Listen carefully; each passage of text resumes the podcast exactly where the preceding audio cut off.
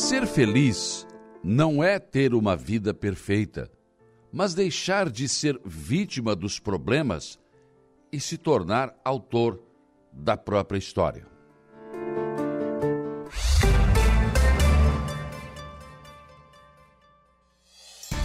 A informação, a opinião. Está no ar, dia a dia. Sete horas, um minuto, sete e um. Manhã de sexta-feira, 25 de agosto de 2023. Sextou. É uma sexta-feira que começa com tempo bom. Tem algumas nuvens nos céus, mas o sol já está começando a aparecer. Mas a temperatura caiu bastante. Agora pela manhã cedo, 5 horas da manhã, 7 graus, 8 graus na média aqui na região. Né? Agora já subiu um pouco, né? Mas os termômetros estão marcando em torno de 12 graus. Mas está menos. Sensação térmica, vai por mim, já saí na rua, né? Então, você que está em casa, presta atenção. Hoje cabe um casaquinho mais, né? mais pesadinho aí, senão você vai passar frio, hein? Então, é, manhã fria, mas de tempo bom, não chove. Deve ficar assim também sábado, amanhã, né? Algumas nuvens, enfim, né? mas não há previsão de chuva. Hoje a temperatura vai no máximo até 18 graus, nessa média aí, não vai subir mais do que isso. Amanhã não passa de 17 graus. E no domingo vai esfriar mais ainda. Os modelos estão mostrando aí que pode não passar de 15 graus no domingo. E no amanhecer de domingo e de sábado, as temperaturas podem começar o dia aí com 5, 6, no máximo 7 graus. Então, vem frio por aí, mas pelo menos não tem previsão de chuva. Pode acontecer alguma chuva isolada, mas não tem previsão assim de chuva. Sexta, sábado, domingo, segunda e terça-feira. Os modelos estão mostrando aqui alguma chuva na quarta-feira. É o que temos aí. Aí, na, a partir de terça-feira, começa novamente a subir a temperatura. Vamos aos destaques desta edição. Já está ao meu lado o Gério Silva para os primeiros destaques da área policial. Bom dia. Bom dia, bom dia, Saulo. Olha, no setor de segurança pública, destaque para mais um incêndio. Desta feita, isso ocorreu é, em uma pequena residência, uma casa mista de madeira e alvenaria, é, localizada em Passo Torres. É, o incêndio acabou destruindo por completo a residência e causou ferimentos em pelo menos duas pessoas. Um homem de 52 anos teve queimaduras de primeiro grau na face, no rosto e também nas mãos. Um outro cidadão que ajudava a combater o, o incêndio de 43 anos subiu no telhado, acabou caindo, sofreu uma queda, também teve ferimentos. Os dois foram socorridos por uma ambulância do município de Pasto e levados e removidos então é, para o Hospital Dom Joaquim da cidade de Sombrio. A ocorrência que chama a atenção, portanto, no setor policial nas últimas horas. Tivemos também aquele homicídio em Sombrio, aquele morador de rua de 29 anos que foi espancado. Os dois, é, o suspeito é que seja um outro morador de rua também, que os dois haviam discutido na noite anterior, próximo à antiga rodoviária em Sombrio. Um deles teria lançado mão de um pedaço de madeira e agredido a vítima na cabeça. Mas o corpo só foi encontrado ontem de madrugada. E a Polícia Civil, então, foi mobilizada, além da Polícia Militar, enfim, outros órgãos de segurança, e já está investigando a autoria do crime, porque foram repassadas informações de acordo com outros moradores hum. de rua das características do autor do homicídio. Então a Polícia Civil já está trabalhando na tentativa de localizar o autor deste homicídio em Sombrio. São fatos aí que chamam atenção no setor policial é, nas últimas horas. Ontem repercutiu bastante a entrevista coletiva né, da polícia Isso. de Criciúma sobre o sequestro da Caso menina. Da menina né? de 11 anos. Né? E muita gente já querendo antecipar julgamento aqui, querendo condenar o advogado, querendo não é. sei o quê. Vamos com calma, gente. É, nas redes sociais você vê de tudo, né? As investigações vão continuar. Vão, vão. Um está preso, mas é. são cinco os envolvidos. A polícia é suspeita, na verdade, que tem um mandante do crime também. É, enfim, tem muita coisa para desenrolar. Mas o fato é que, primeiro, que acabou bem, que a criança Sim. está com a família, né, Saulo? O principal assunto é que a, a polícia agiu, conseguiram, a, a, criança está em casa e está bem, né? Está bem. Isso e é agora, é... claro que a polícia vai, vai desdobrar isso, né? Vai, vai para os desdobramentos, vai trabalhar muito nesse caso aí, até, até porque para prender os outros envolvidos no crime, porque é uma quadrilha, na verdade, organizada, segundo as informações da polícia. Foi um crime realmente planejado, muito bem planejado, porque até o portão, inclusive, eles acabaram, é, é, inclusive, colocando uma barra de ferro, coisa parecida, interceptaram o portão, exatamente para facilitar todo esse planejamento, toda todo esse sequestro, né, Sal? É, e a, a, o problema da polícia quando não, não, não, tem, não tem fio da meada, né, não se consegue Sim. pegar nada, fica difícil. É. é mais difícil resolver uma questão como essa. Agora já tem o fio da meada, já é. pegaram, né? Já Sim. tem. Então, é. a partir daí agora as investigações vão continuar e muitas vezes a polícia faz isso. Muitas vezes não. Normalmente, Normalmente. faz, né? não pode ficar falando tudo que sabe, porque claro. senão. Né? Senão tu, tu, tu acaba entregando. Lógico, lógico. Né? E outra coisa, entregando fatos que iriam atrapalhar as investigações. A gente sabe disso. Outra coisa importante, essa criança ficou é, pelo menos é, um, quase que 24 horas trancada em porta-malas de três veículos. Uhum. Porque esses três veículos eram veículos furtados, roubados na região de Curitiba e Sara. Então tudo isso vinha sendo tramado pela quadrilha já há bastante tempo. Então, a, a, polícia trabalha nesse caso, tem muitas informações nesse sentido, e uma é. questão de tempo aí para se chegar aos demais Muitas coisas vão surgir ainda. Vão surgir, muitos então, fatos, muitos fatos, sem dúvida alguma. Então, Mas muita certeza. gente também nas redes sociais parabenizando o trabalho da polícia. Sim, né? sim, Eu sim. acho que isso que é importante também, dar o respaldo né, para esses profissionais. Eu acho que isso é fato, né? E no futebol? No futebol, pois é, o Fluminense fez 2 a 0 no Olímpia, né? Que eliminou o Flamengo.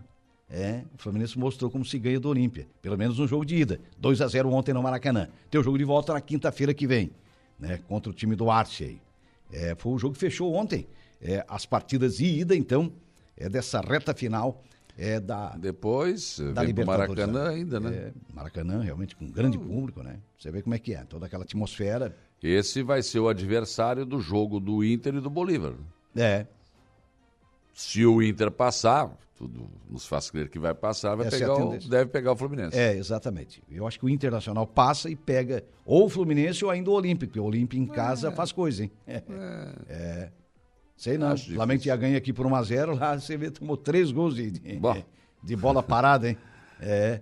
Que eu não creio nas bruxas, mas que elas de... ai, ai não. É, três gols de cabeça, pode então, dois de bola parada. Hum. É, então Pode parte. ser, pode é, ser. Pode ser. Mas acho que o Fluminense tem um passo. Deu um passo importante aí. Falando agora da Série A do Campeonato Brasileiro, o Flamengo recebe o Internacional amanhã, 18h30, então, pela Série A do Campeonato Brasileiro. E o teu Grêmio joga contra o Cruzeiro no domingo. À noite, né? À noite. Era às quatro da tarde, a Globo mandou mudar, né? Para 19 horas, 7 horas da noite. Pois ah, é. Fazer o quê? É.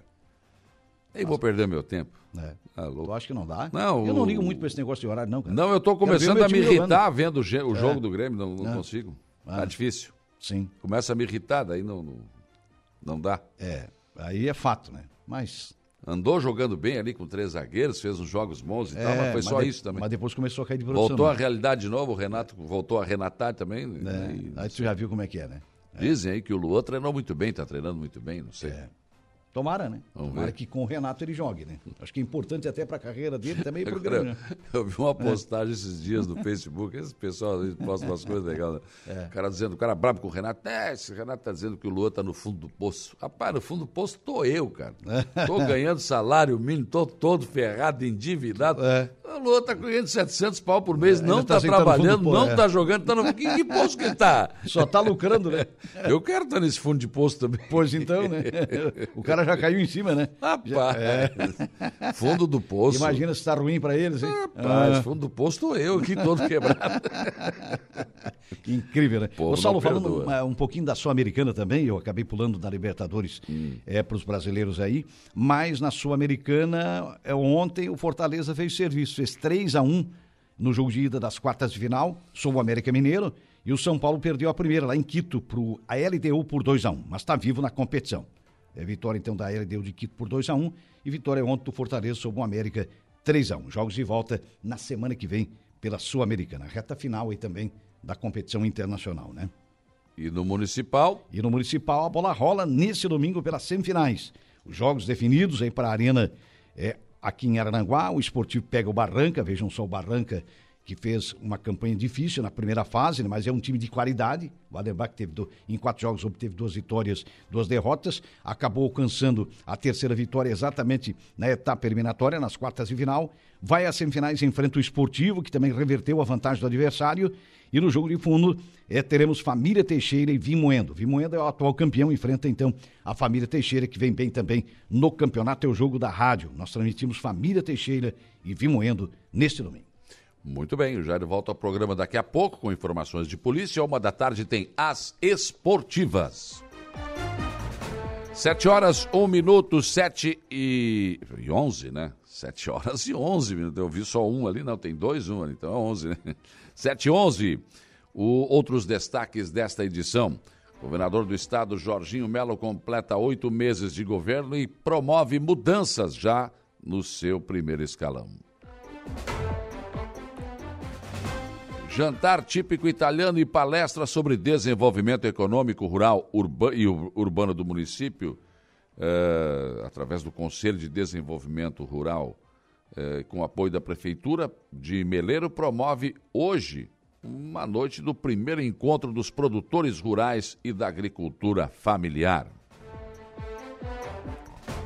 Aranguá foi pega de surpresa ontem com o falecimento de Alcidino Eduardo Fernandes Júnior, né, filho do saudoso seu Alcidino, da loja Alcidino Joalheria e Ótica.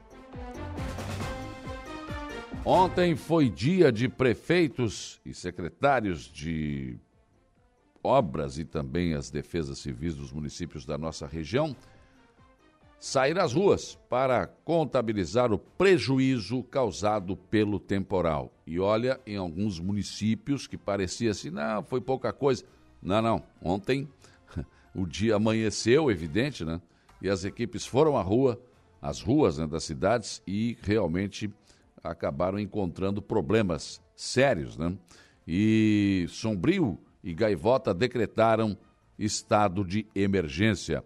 O Arroio do Silva também teve casas com problemas nas telhas e a Defesa Civil também trabalhou durante o dia de ontem. A situação, Jacinto Machado também teve sérios problemas com isso.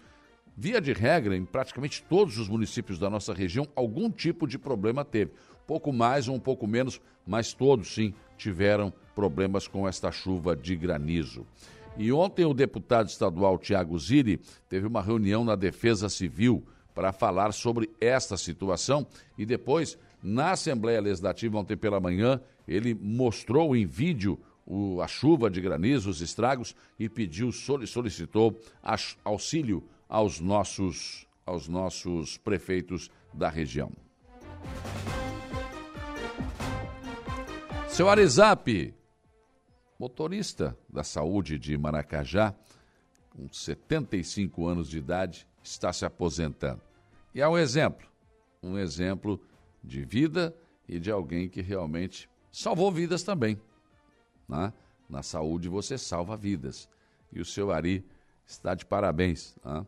Cerrando a sua carreira ontem, o registro feito pela assessoria de comunicação da Prefeitura de Maracajá, que eu vou destacar daqui a pouco aqui no programa também.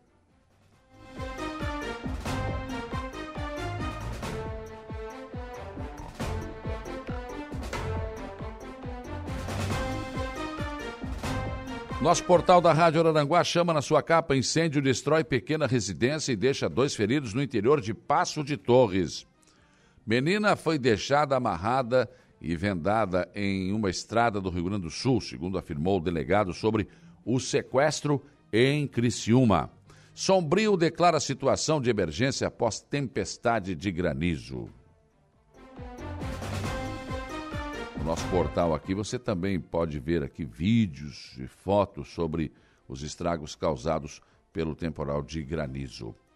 O portal NSC Total está trazendo na sua capa Top of Mint 2023 reconhece as melhores marcas de Santa Catarina e tem aqui também a matéria sobre os vencedores.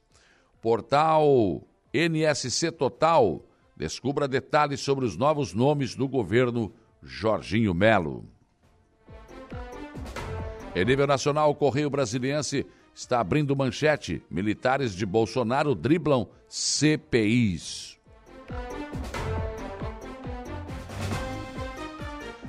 Folha de São Paulo. Deputados debatem incluir municípios em desoneração.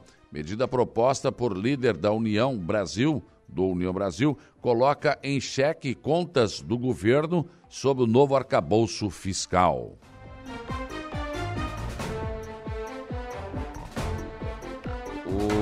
O Folha de São Paulo, o, o, aliás, a redação da Folha de São Paulo do Estado de São Paulo é a mesma, né? Porque, tem uma foto do Trump aqui, eh, o detido, diz aqui, ex-presidente apresenta, eh, se apresenta em Atlanta e é liberado após pagar um milhão de fiança. A foto é a mesma, idêntica, tá com uma cara de brabo aqui, irritado.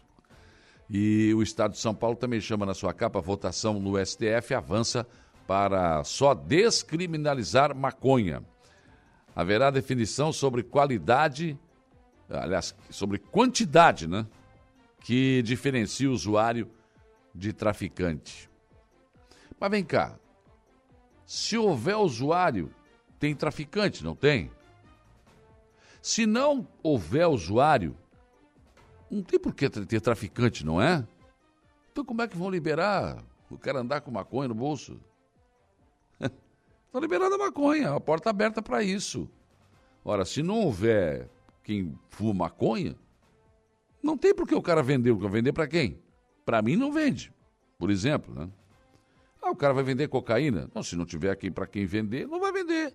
Agora, se eu permitir que o cara, não, isso aqui é para uso próprio, ah, bom, então daí tá, vai facilitar eu continuar comprando, continuar viciado e continuar alimentando o tráfico. É isso. É isso que nós estamos fazendo no Brasil. Vamos lá. Vamos liberando aos poucos. Daqui a pouco tá todo liberado. Pode tirar cocaína na calçada, fumar maconha na. Tá tudo certo. Não tem problema. Né? Mas é isso. Vamos lá. O jornal O Globo, Rio de Janeiro, a mesma foto do Trump também, tá aí. Crise Argentina já impacta empresas brasileiras e Itaú deixa o país. Situação na Argentina, hein? Que situação na Argentina. O Bolsonaro avisou, hein? O Bozo falou, hein? Ele falou, hein? Pois então. É o que temos, é o que temos na Argentina hoje. Zero hora Porto Alegre, novas regras europeias ampliam foco na sustentabilidade do campo são os principais destaques desta sexta-feira que está apenas começando. Sete horas e 18 minutos, sete e 18, para interagir com a nossa programação nesta sexta-feira. Você tem várias opções, né? Uma delas é o facebook.com barra. Você pega o seu celular aí em qualquer parte do Brasil e do mundo, né? Digita lá facebook.com barra. Você tem o nosso som, a nossa imagem na palma da sua mão e aí manda o seu recado aqui. Né? Já está aqui o Júnior Bailão, dando um bom dia, o Zé Pura, ótimo final de semana a todos. Júlia Terezinha Guise, bom final de semana a todos. Patrick Rodrigues Oliveira, bom dia, um grande abraço, lá no Pato Branco, no Paraná. O Jorge Freitas Silva já está fazendo um pedido aqui, gostaria de um pedido junto à Prefeitura de Araranguá sobre a limpeza do valo que fica atrás do shopping de Araranguá. Pois moro aqui há oito anos, nunca vi uma limpeza, nem da Prefeitura, nem da cooperativa, pois fica dentro do pátio da cooperativa. Acho que alguém tem que se, se responsabilizar. Boa sexta-feira. É, se está dentro do pátio da cooperativa, a cooperativa tem que limpar, né? Agora, se é um problema aí que está afetando os moradores, a prefeitura tem que fazer essa cobrança ou fazer essa limpeza também. É, não pode deixar como está, né? Não pode deixar como está. Uh, Geraldo Cordeiro, bom dia. Léa Souza, bom dia. Boa sexta-feira. Mazinho Silva, bom dia. Bento Bittencourt, bom dia. Zé Soares. Tânia Luzia Guimarães. Zedinei Assis também, boa sexta-feira. Abençoada sexta-feira para todos. Marilé Guedins, Guedin Dias, bom dia. Terezinha Santana Maia, Gorete Amaral. Marcelo e Rosana, bom dia. Zélia Crescêncio, Sandra da Silva e outras pessoas conosco aqui no facebook.com barra Rádio Araranguá. E também tem outra opção, nosso WhatsApp, 489-8808-4667. O Gula já está aqui dando bom dia, o Jair Cândido Jardim das Avenidas. Bom dia, ótimo programa, não perco nenhum. Valeu, vamos lá. Valdeci Batista de Carvalho, forte abraço. João Viana Matheus também, sempre onde ele vai, o João Viana aparece, né? Daqui tá também o bom dia aqui do, do Adelor José Costa, da Sofia, do árbitro José Valério do Nascimento, da Rita de Cássia da Colorinha, pessoas que também já estão chegando conosco aqui no nosso WhatsApp, né? 35240137 é o nosso velho e bom telefone que ainda toca. Eu quero explicar para vocês o que aconteceu ontem no sorteio aqui da Santa Helena. Nós temos cinco linhas de telefone aqui. Mas é que a audiência é tão grande e o pessoal estava com tanta vontade de ganhar os prêmios que entupiu tudo aqui, gente. Olha, ficaram quase 60 ligações sem serem atendidas, porque estavam chegando, as linhas estavam ocupadas e aí as pessoas, ah, tá dando uma mensagem aqui. Pois é, é, é isso. Não teve como, não, não, não teve como atender. Mas foi legal, foi um sorteio raiz, né? Papelzinho ali, tal, negócio. Mas entupiram as nossas linhas aqui, não, não, não deu para atender, não deu para atender todo mundo, não. Né? Então ficaram quase 60 ligações ali que ficaram represadas, as pessoas não conseguiram. Mas só que, claro, depois fica o registro ali na, na central, né? Então, você pode ligar, 35240137. A nossa Renata Gonçalves atende você e passa aqui para o estúdio, a gente registra a sua manifestação. www.radioararanguá.com.br é o nosso portal. Dá uma espiada lá, tem sempre novas e grandes informações para você. Também você pode nos acompanhar no YouTube da Rádio Araranguá. Entra lá, a sua televisão está ligada na rede mundial de computadores, você pode nos assistir na sua televisão e também pode interagir por lá. E claro, a esmagadora maioria da nossa audiência, 95.5, a nossa Rádio Araranguá FM. Né? Ah, o rádio vai onde às vezes a tecnologia não vai, né? Então vamos lá, você no seu velho e bom radinho de pilha que você leva para tudo que é lado, arrasta aí para os cômodos da casa, né? pendura na cerca, esse radinho é companheiro sempre, né? Ou então no rádio do seu carro, onde quer que você esteja. Muito obrigado pela sua companhia. O nosso trabalho é feito sempre com muito respeito, com muito carinho, muita dedicação a todos vocês. 722, hoje aqui no programa, eu vou conversar com o Ademir Honorato, que representa o DEINFRA aqui na nossa região. E o Ademir vem falar um pouco sobre o trabalho né, que está, está sendo feito. Na mudança do governo, ele assumiu essa função e nós temos alguns problemas sendo resolvidos aqui na nossa região, outros ainda em stand-by. Né? Temos projetos de estradas aqui na nossa região, enfim. Vamos receber aqui, tomar um café com o Ademir. Ele falou para mim, só até mistura. Traz um pauzinho aí, o Ademir. Ele estará aqui conosco daqui a pouco, né? Para conversar com os nossos amigos ouvintes. E também hoje eu vou tratar da Olimpíada dos Bairros, né? Ah, o pessoal do Auama vem aqui hoje falar como é que está a situação. Haviam 14 associações para participar, baixou para 13, parece que está em 12. Estão encontrando alguma dificuldade para reativar aí a Auama. Tem reunião em seguida aí também. Então, o Roberto Ribeiro estará aqui.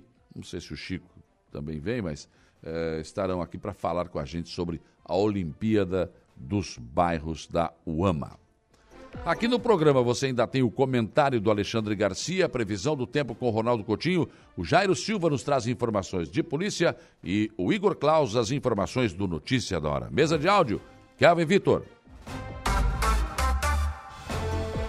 7 horas e 24 minutos, o dia começa com a informação de que o governador do estado, Jorginho Melo, começou a anunciar alterações nos cargos do primeiro escalão do seu governo. Está completando aí praticamente oito meses de governo e as primeiras mudanças vão ocorrer na Secretaria de Administração Prisional, Socioeducativa, Socioeducativa e na Casan e na CIASC.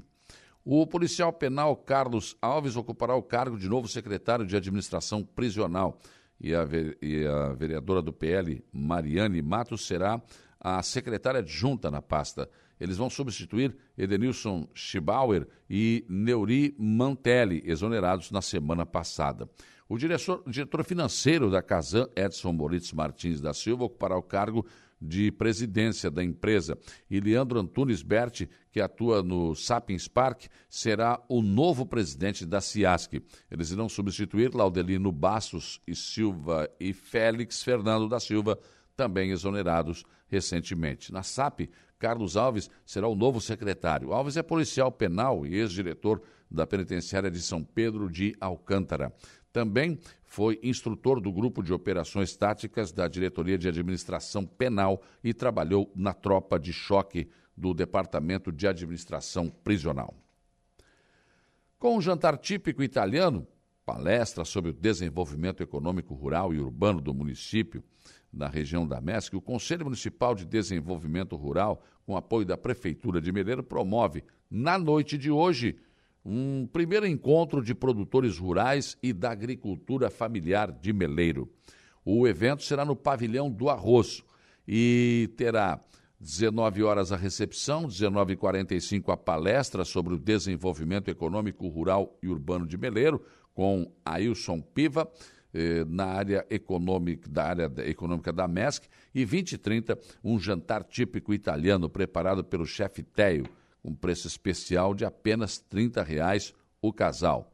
O, de acordo com o presidente do CMDR, engenheiro agrônomo Antônio Simone Oliveira, o objetivo deste encontro é de integrar a classe produtora, mostrando os números que o movimento agropecuário contribui em nível local e regional e, dessa forma, unir ainda mais o setor uh, dentro destas conquistas. O, em Araranguá, né, nós tivemos aí ontem uma notícia bastante triste, né, que pegou de, de, pegou de surpresa os amigos e familiares, enfim, o falecimento de Alcidino Eduardo Fernandes Júnior, que é filho do saudoso seu Alcidino, da ótica, né? O Alcidino Júnior será velado a partir das 7 horas da manhã de hoje na Câmara de Vereadores de Araranguá. Às 16 horas acontece uma cerimônia de despedida e logo após o sepultamento. Os amigos, né? Uh, das festas, o pessoal que o conhecia realmente tinha na mais alta conta e muito carinho por esse cidadão que nos deixa nesse momento, a família, as nossas sinceras condolências. Em decorrência do temporal de granizo, no final da tarde de quarta-feira, que atingiu hum, algo em torno de duas mil famílias, né? E claro que mais de seis mil pessoas né? ficaram com problemas e seis famílias ficaram desalojadas, né? É, Balneário Gaivota acabou decretando outra situação de emergência. O prefeito Quequinha decretou porque a situação realmente exigiu. É, ontem de manhã, prefeito, vice-coordenadora da Defesa Civil, secretários, equipe, uma força-tarefa, né? Se reuniram com o coordenador regional da Defesa Civil e assessor especial da Casa Civil, André Fernandes, para o levantamento dos prejuízos e encaminhamentos para a Defesa Civil Estadual. Em Jacinto Machado, ontem também, claro, eh, houve a contabilização de problemas. Secretaria Municipal de Assistência Social de Obras fizeram a entrega de lonas aos moradores e, ao longo de toda quinta-feira, percorreram o município para fazer o levantamento de todos os moradores afetados, né? que vão precisar de telhas também, porque nesse primeiro momento as defesas civis dos municípios entregaram lonas, mas é evidente que as pessoas vão precisar de telhas. De acordo com a secretária de Assistência Social de Jacinto Machado, pelo menos 30 residências foram cadastradas.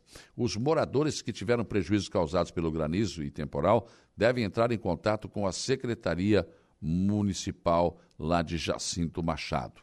No Arroio do Silva, o granizo também danificou o telhado de muitas casas e a Defesa Civil fez vistoria e, e, e procurou, claro, atingir, uh, socorrer os, as pessoas atingidas. O responsável pela Defesa Civil, Éder Antônio Oliveira, disse que as famílias atingidas devem realizar o cadastro no CRAS. A equipe da Secretaria de Desenvolvimento Social está trabalhando e dando apoio à Defesa Civil. Então, todas as famílias que foram atingidas pelo evento climático, o granizo, enfim, devem se cadastrar no CRAS, que fica ali na rua Volney de Fávera, número 12, no centro, em Arroio do Silva. E até amanhã desta quarta-feira, em Sombrio, uh, foram contabilizados quase 400 casas com algum tipo de dano nos telhados e distribuídos 25 rolos de lonas. As famílias que tiveram danos em suas casas e necessitam, ainda necessitam de lonas devem se dirigir à Secretaria de Obras no posto central de referência de assistência social CRAS, que foi montado para a distribuição de lonas e cadastramento para a futura entrega de telhas. As telhas deverão ser adquiridas através do decreto de emergência homologado junto ao governo do estado de Santa Catarina. Para o cadastro, é necessário levar os documentos pessoais e informar qual tipo de telha da residência. A prefeita Gislaine Cunha, claro, decretou estado de emergência também em Sombrio. Em reunião da, com a Defesa Civil de Santa Catarina, no início da manhã de ontem, o deputado estadual Tiago Zilli solicitou apoio emergencial aos municípios do Balneário Gaivota, São João do Sul, Santa Rosa do Sul, Sombrio, Araranguá e Balneário Rio do Silva, que foram atingidos pelo temporal de granizo na noite de ontem, ah, na, perdão, na noite de terça, de quarta-feira, né? E o parlamentar usou a tribuna também da Assembleia para informar sobre a situação e mostrou o vídeo pedindo o auxílio a todos os municípios da nossa região que foram afetados. Que me traz aqui hoje de manhã na tribuna é para fazer o registro da chuva de granizo que tivemos ontem à noite na região sul, que pegou os municípios de São João do Sul, Santa Rosa, Sombrio, Balneário Gaivota, pegou também o município de Araranguá, não tão intenso, mas pegou também, o município de Balneário Arroio do Silva. Conversei com os prefeitos, prefeito Moacir, lá de São João do Sul, prefeito Almides, da Santa Rosa, a prefeita Gislaine, o prefeito Quequinha, o Balneário Gaivota, também com o prefeito César César, o Evandro lá do Arroio, da preocupação deles, e ontem à noite mesmo eles já estavam tomando providência, a Defesa Civil, ontem à noite também entramos em contato, agora de manhã cheguei agora da Defesa Civil, conversei com o Norberto, e ele nos deu orientação que a Defesa Civil já está fazendo o atendimento, falei com o Rafael, lá da, da coordenação regional, do Igor, o Diego, da Defesa Civil, lá do Arroio do Silva também, todos envolvidos, para que possa amenizar um pouco, é, porque o estrago foi muito grande, a, a, chuva de pedra foi bem forte, pedaços grandes. Nós temos algumas imagens, mas já estamos todos é, em contato, a Defesa Civil aqui do Estado e a Defesa Civil de cada município, para que possa amenizar os prejuízos e a dor dessas famílias. É, agora vamos esperar né, o socorro que deve vir da Defesa Civil Estadual. Geralmente demora um pouco, né? E, aliás, isso já foi alvo de debate na Assembleia Legislativa. Socorrer rapidamente quando as pessoas precisam, porque os prefeitos ficam numa situação de agonia. Compra a telha, mas depois tem que justificar ao Tribunal de Contas do Estado para não ter problema com as suas contas, enfim. É quando o cidadão precisa, é que ele, ele tem que ser evidentemente socorrido. Recebo e registro da assessoria de comunicação da Prefeitura de Maracajá, da Carla Costa, uma narrativa sobre a história do seu Arizap, né? que após uma jornada de trabalho que abrangeu diversas áreas e desafios, encerra sua carreira profissional como motorista de, de ambulância do Departamento Municipal de Saúde de Maracajá, ele que completou já 75 anos de idade. Sua trajetória é marcada por oportunidades e também desafios. Uma carreira que teve início como professor no Rio Grande do Sul, mas logo percebeu que essa não era a profissão que lhe traria satisfação. Ele se afastou do magistério e passou por diversas experiências, incluindo trabalhar na Secretaria de Agricultura Estadual e Municipal como auxiliar de escritório em um sindicato e representante de uma empresa de adubo. Ari, seu Ari ingressou na área da Saúde em 2014, inicialmente como ACT, e depois através de, uh, da função de motorista de ambulância, onde permaneceu até os 70 anos de idade, a idade limite para a condução de veículos desse tipo, de acordo com a legislação de trânsito. Né? É, após essa idade, ele continuou trabalhando na área de saúde, dirigindo carros menores. Durante sua carreira de motorista de ambulância, seu Ari enfrentou muitos desafios. Ele relembra casos de urgência médica em que conseguiu chegar a tempo ao hospital, salvando vidas neste processo. Ele também destaca a importância das amizades que fez ao longo do caminho, tanto entre colegas de trabalho quanto entre pacientes que transportou. Então, agora, o seu Ari se despede da função e vai descansar feliz e realizado. Que bom quando as pessoas conseguem ter esse, tipo de trajetória na sua vida e consegue ter felicidade naquilo que fazem. E isso é qualidade de vida. Todos deveriam buscar esse tipo de satisfação.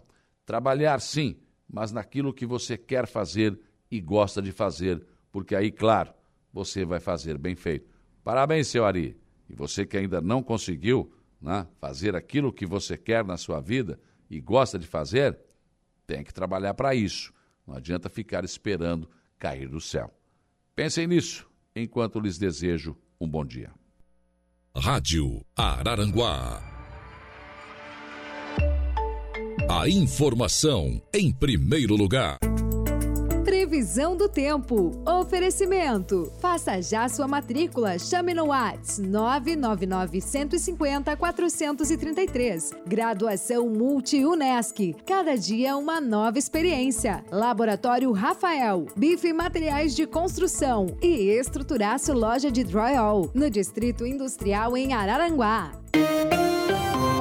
7h44, Ronaldo Coutinho, como se comporta o tempo e o vento hoje, sexta-feira, e projetando o nosso final de semana. Bom dia.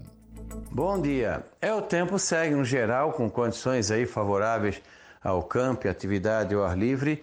Pelo visto vai ficar entre nublado, períodos de sol, céu azul, nublado, frio. A mínima agora de manhã já está aí entre 9 e 11 graus. À tarde não passa muito provavelmente dos 15, 16, vento sul, mar agitado, e à noite vai estar mais frio do que de manhã cedo. Amanhã pode ter geada em pontos da região, mínimas variando aí de, de 2 a 5 graus, alguns pontos do costão da serra entre 0 e 3, e à tarde não passa muito dos 15, 16, mesmo com sol. O vento, o vento sul persiste até segunda-feira. O mar fica agitado nesse período. O que vai chamar atenção mesmo é o frio. Domingo entre 0 e 4 graus na região, alguns pontuais negativos no litoral sul não dá para descartar. E durante o dia não esquenta muito. Então vai ser um, uma sexta, um fim de semana, segunda-feira, de pleno inverno na área. Na terça, pequena chance de chuva tarde, pode passar em branco e continua ainda frio de manhã na quarta e quinta. Da Climatea, Ronaldo Coutinho.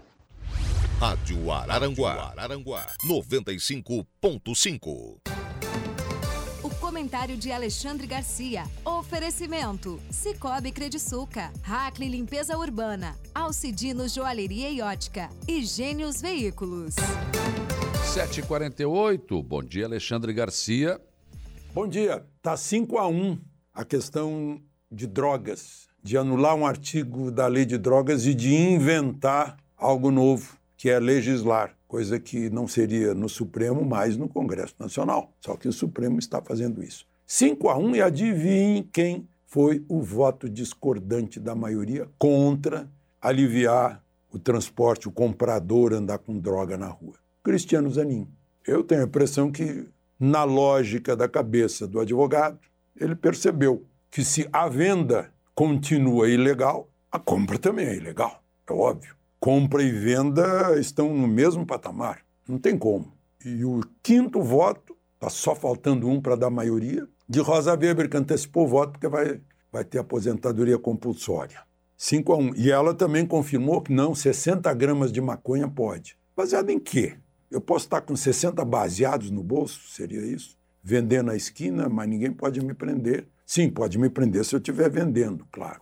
Então tá isso, 5 a 1. E Bom, o julgamento foi interrompido porque André Mendonça pediu vistas, certamente esperando uma decisão do Congresso Nacional sobre isso, para parar com essa história de Supremo legislar, já que não tem procuração para legislar, e sim para interpretar a lei. Se declarar inconstitucional o artigo, tudo bem, ponto final. Mas já está entrando em detalhes sobre maconha, 60 gramas, etc. Bom, é, lá nos BRICS, Lula continua com a história, e parece que o BRICS vai estudar o assunto, de uma moeda para substituir o dólar. O dólar não foi imposto por Bretton Woods ou outra reunião, não foi imposto. O dólar se firmou como moeda de transações internacionais porque tem um lastro de uma economia estável. Se o Brasil tivesse uma economia estável, de repente a moeda imperante na América Latina poderia ser o real. É uma questão de estabilidade, garantia da moeda, confiança na moeda. A moeda é, sobretudo, confiança. Mas atrás disso está o yuan da China. A China está se impondo pouco a pouco na sua milenar paciência, pouco a pouco. está querendo abrir o BRICS para receber mais gente, sempre sob o guarda-chuva da China. Mas Lula já foi adiante, está animado, já disse que Brasil e Argentina vão fazer suas trocas sem dólar, mas com yuan. Até tá um, fica uma diferença grande de pronúncia, né? porque a gente chama de yuan e o portenho certamente chamará de yuan. Aliás, por falar nisso, os dois candidatos de direita à presidência da Argentina, é, o Milei o Javier Milei e a Patrícia Bullrich, os dois disseram que não querem saber de Argentina no BRICS. E os dois juntos, segundo as pesquisas de opinião, estão com 60% da preferência dos eleitores. Então Lula vai ter que falar com um dos dois sobre o yuan. Ah, sim, está circulando uma moeda provisoriamente internacional lá no BRICS. O BRICS está chamando de R5.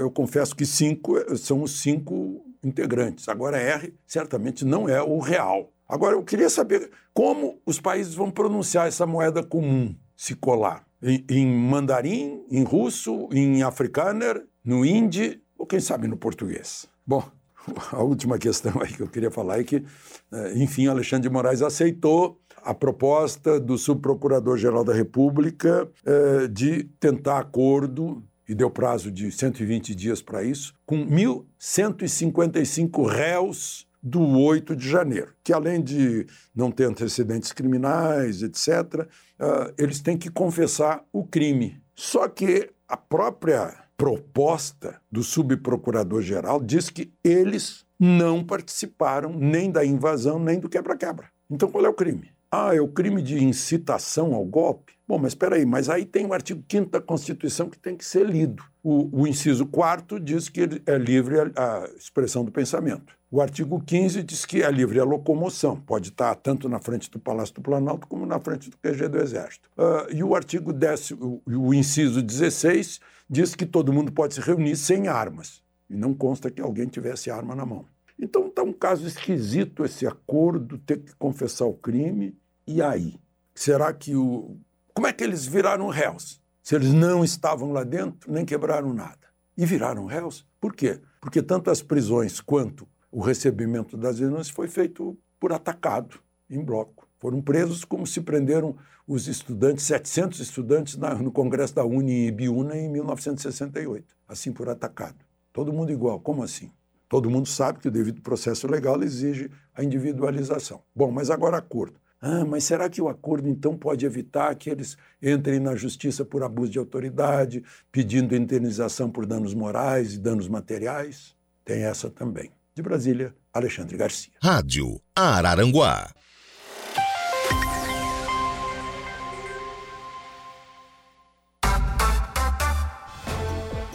Sete horas e cinquenta e cinco minutos. Ah, vamos lá. 13 graus a temperatura. Subiu um pouquinho. Subiu um pouquinho. O sol está começando a aparecer, enfim. É, mas é uma manhã bastante fria. Esta sexta-feira, o nosso final de semana também deverá ser gelado. Vamos para o intervalo. Depois do intervalo, eu volto para interagir com os nossos ouvintes do WhatsApp, do Facebook, enfim, né? pessoas que estão na live aí também. E também para conversar com o Ademir Honorato, do DEINFRA, sobre estradas da nossa região. intervalo, a gente volta em seguida. Rádio Araranguá 95.5 a informação de credibilidade. Dia a dia.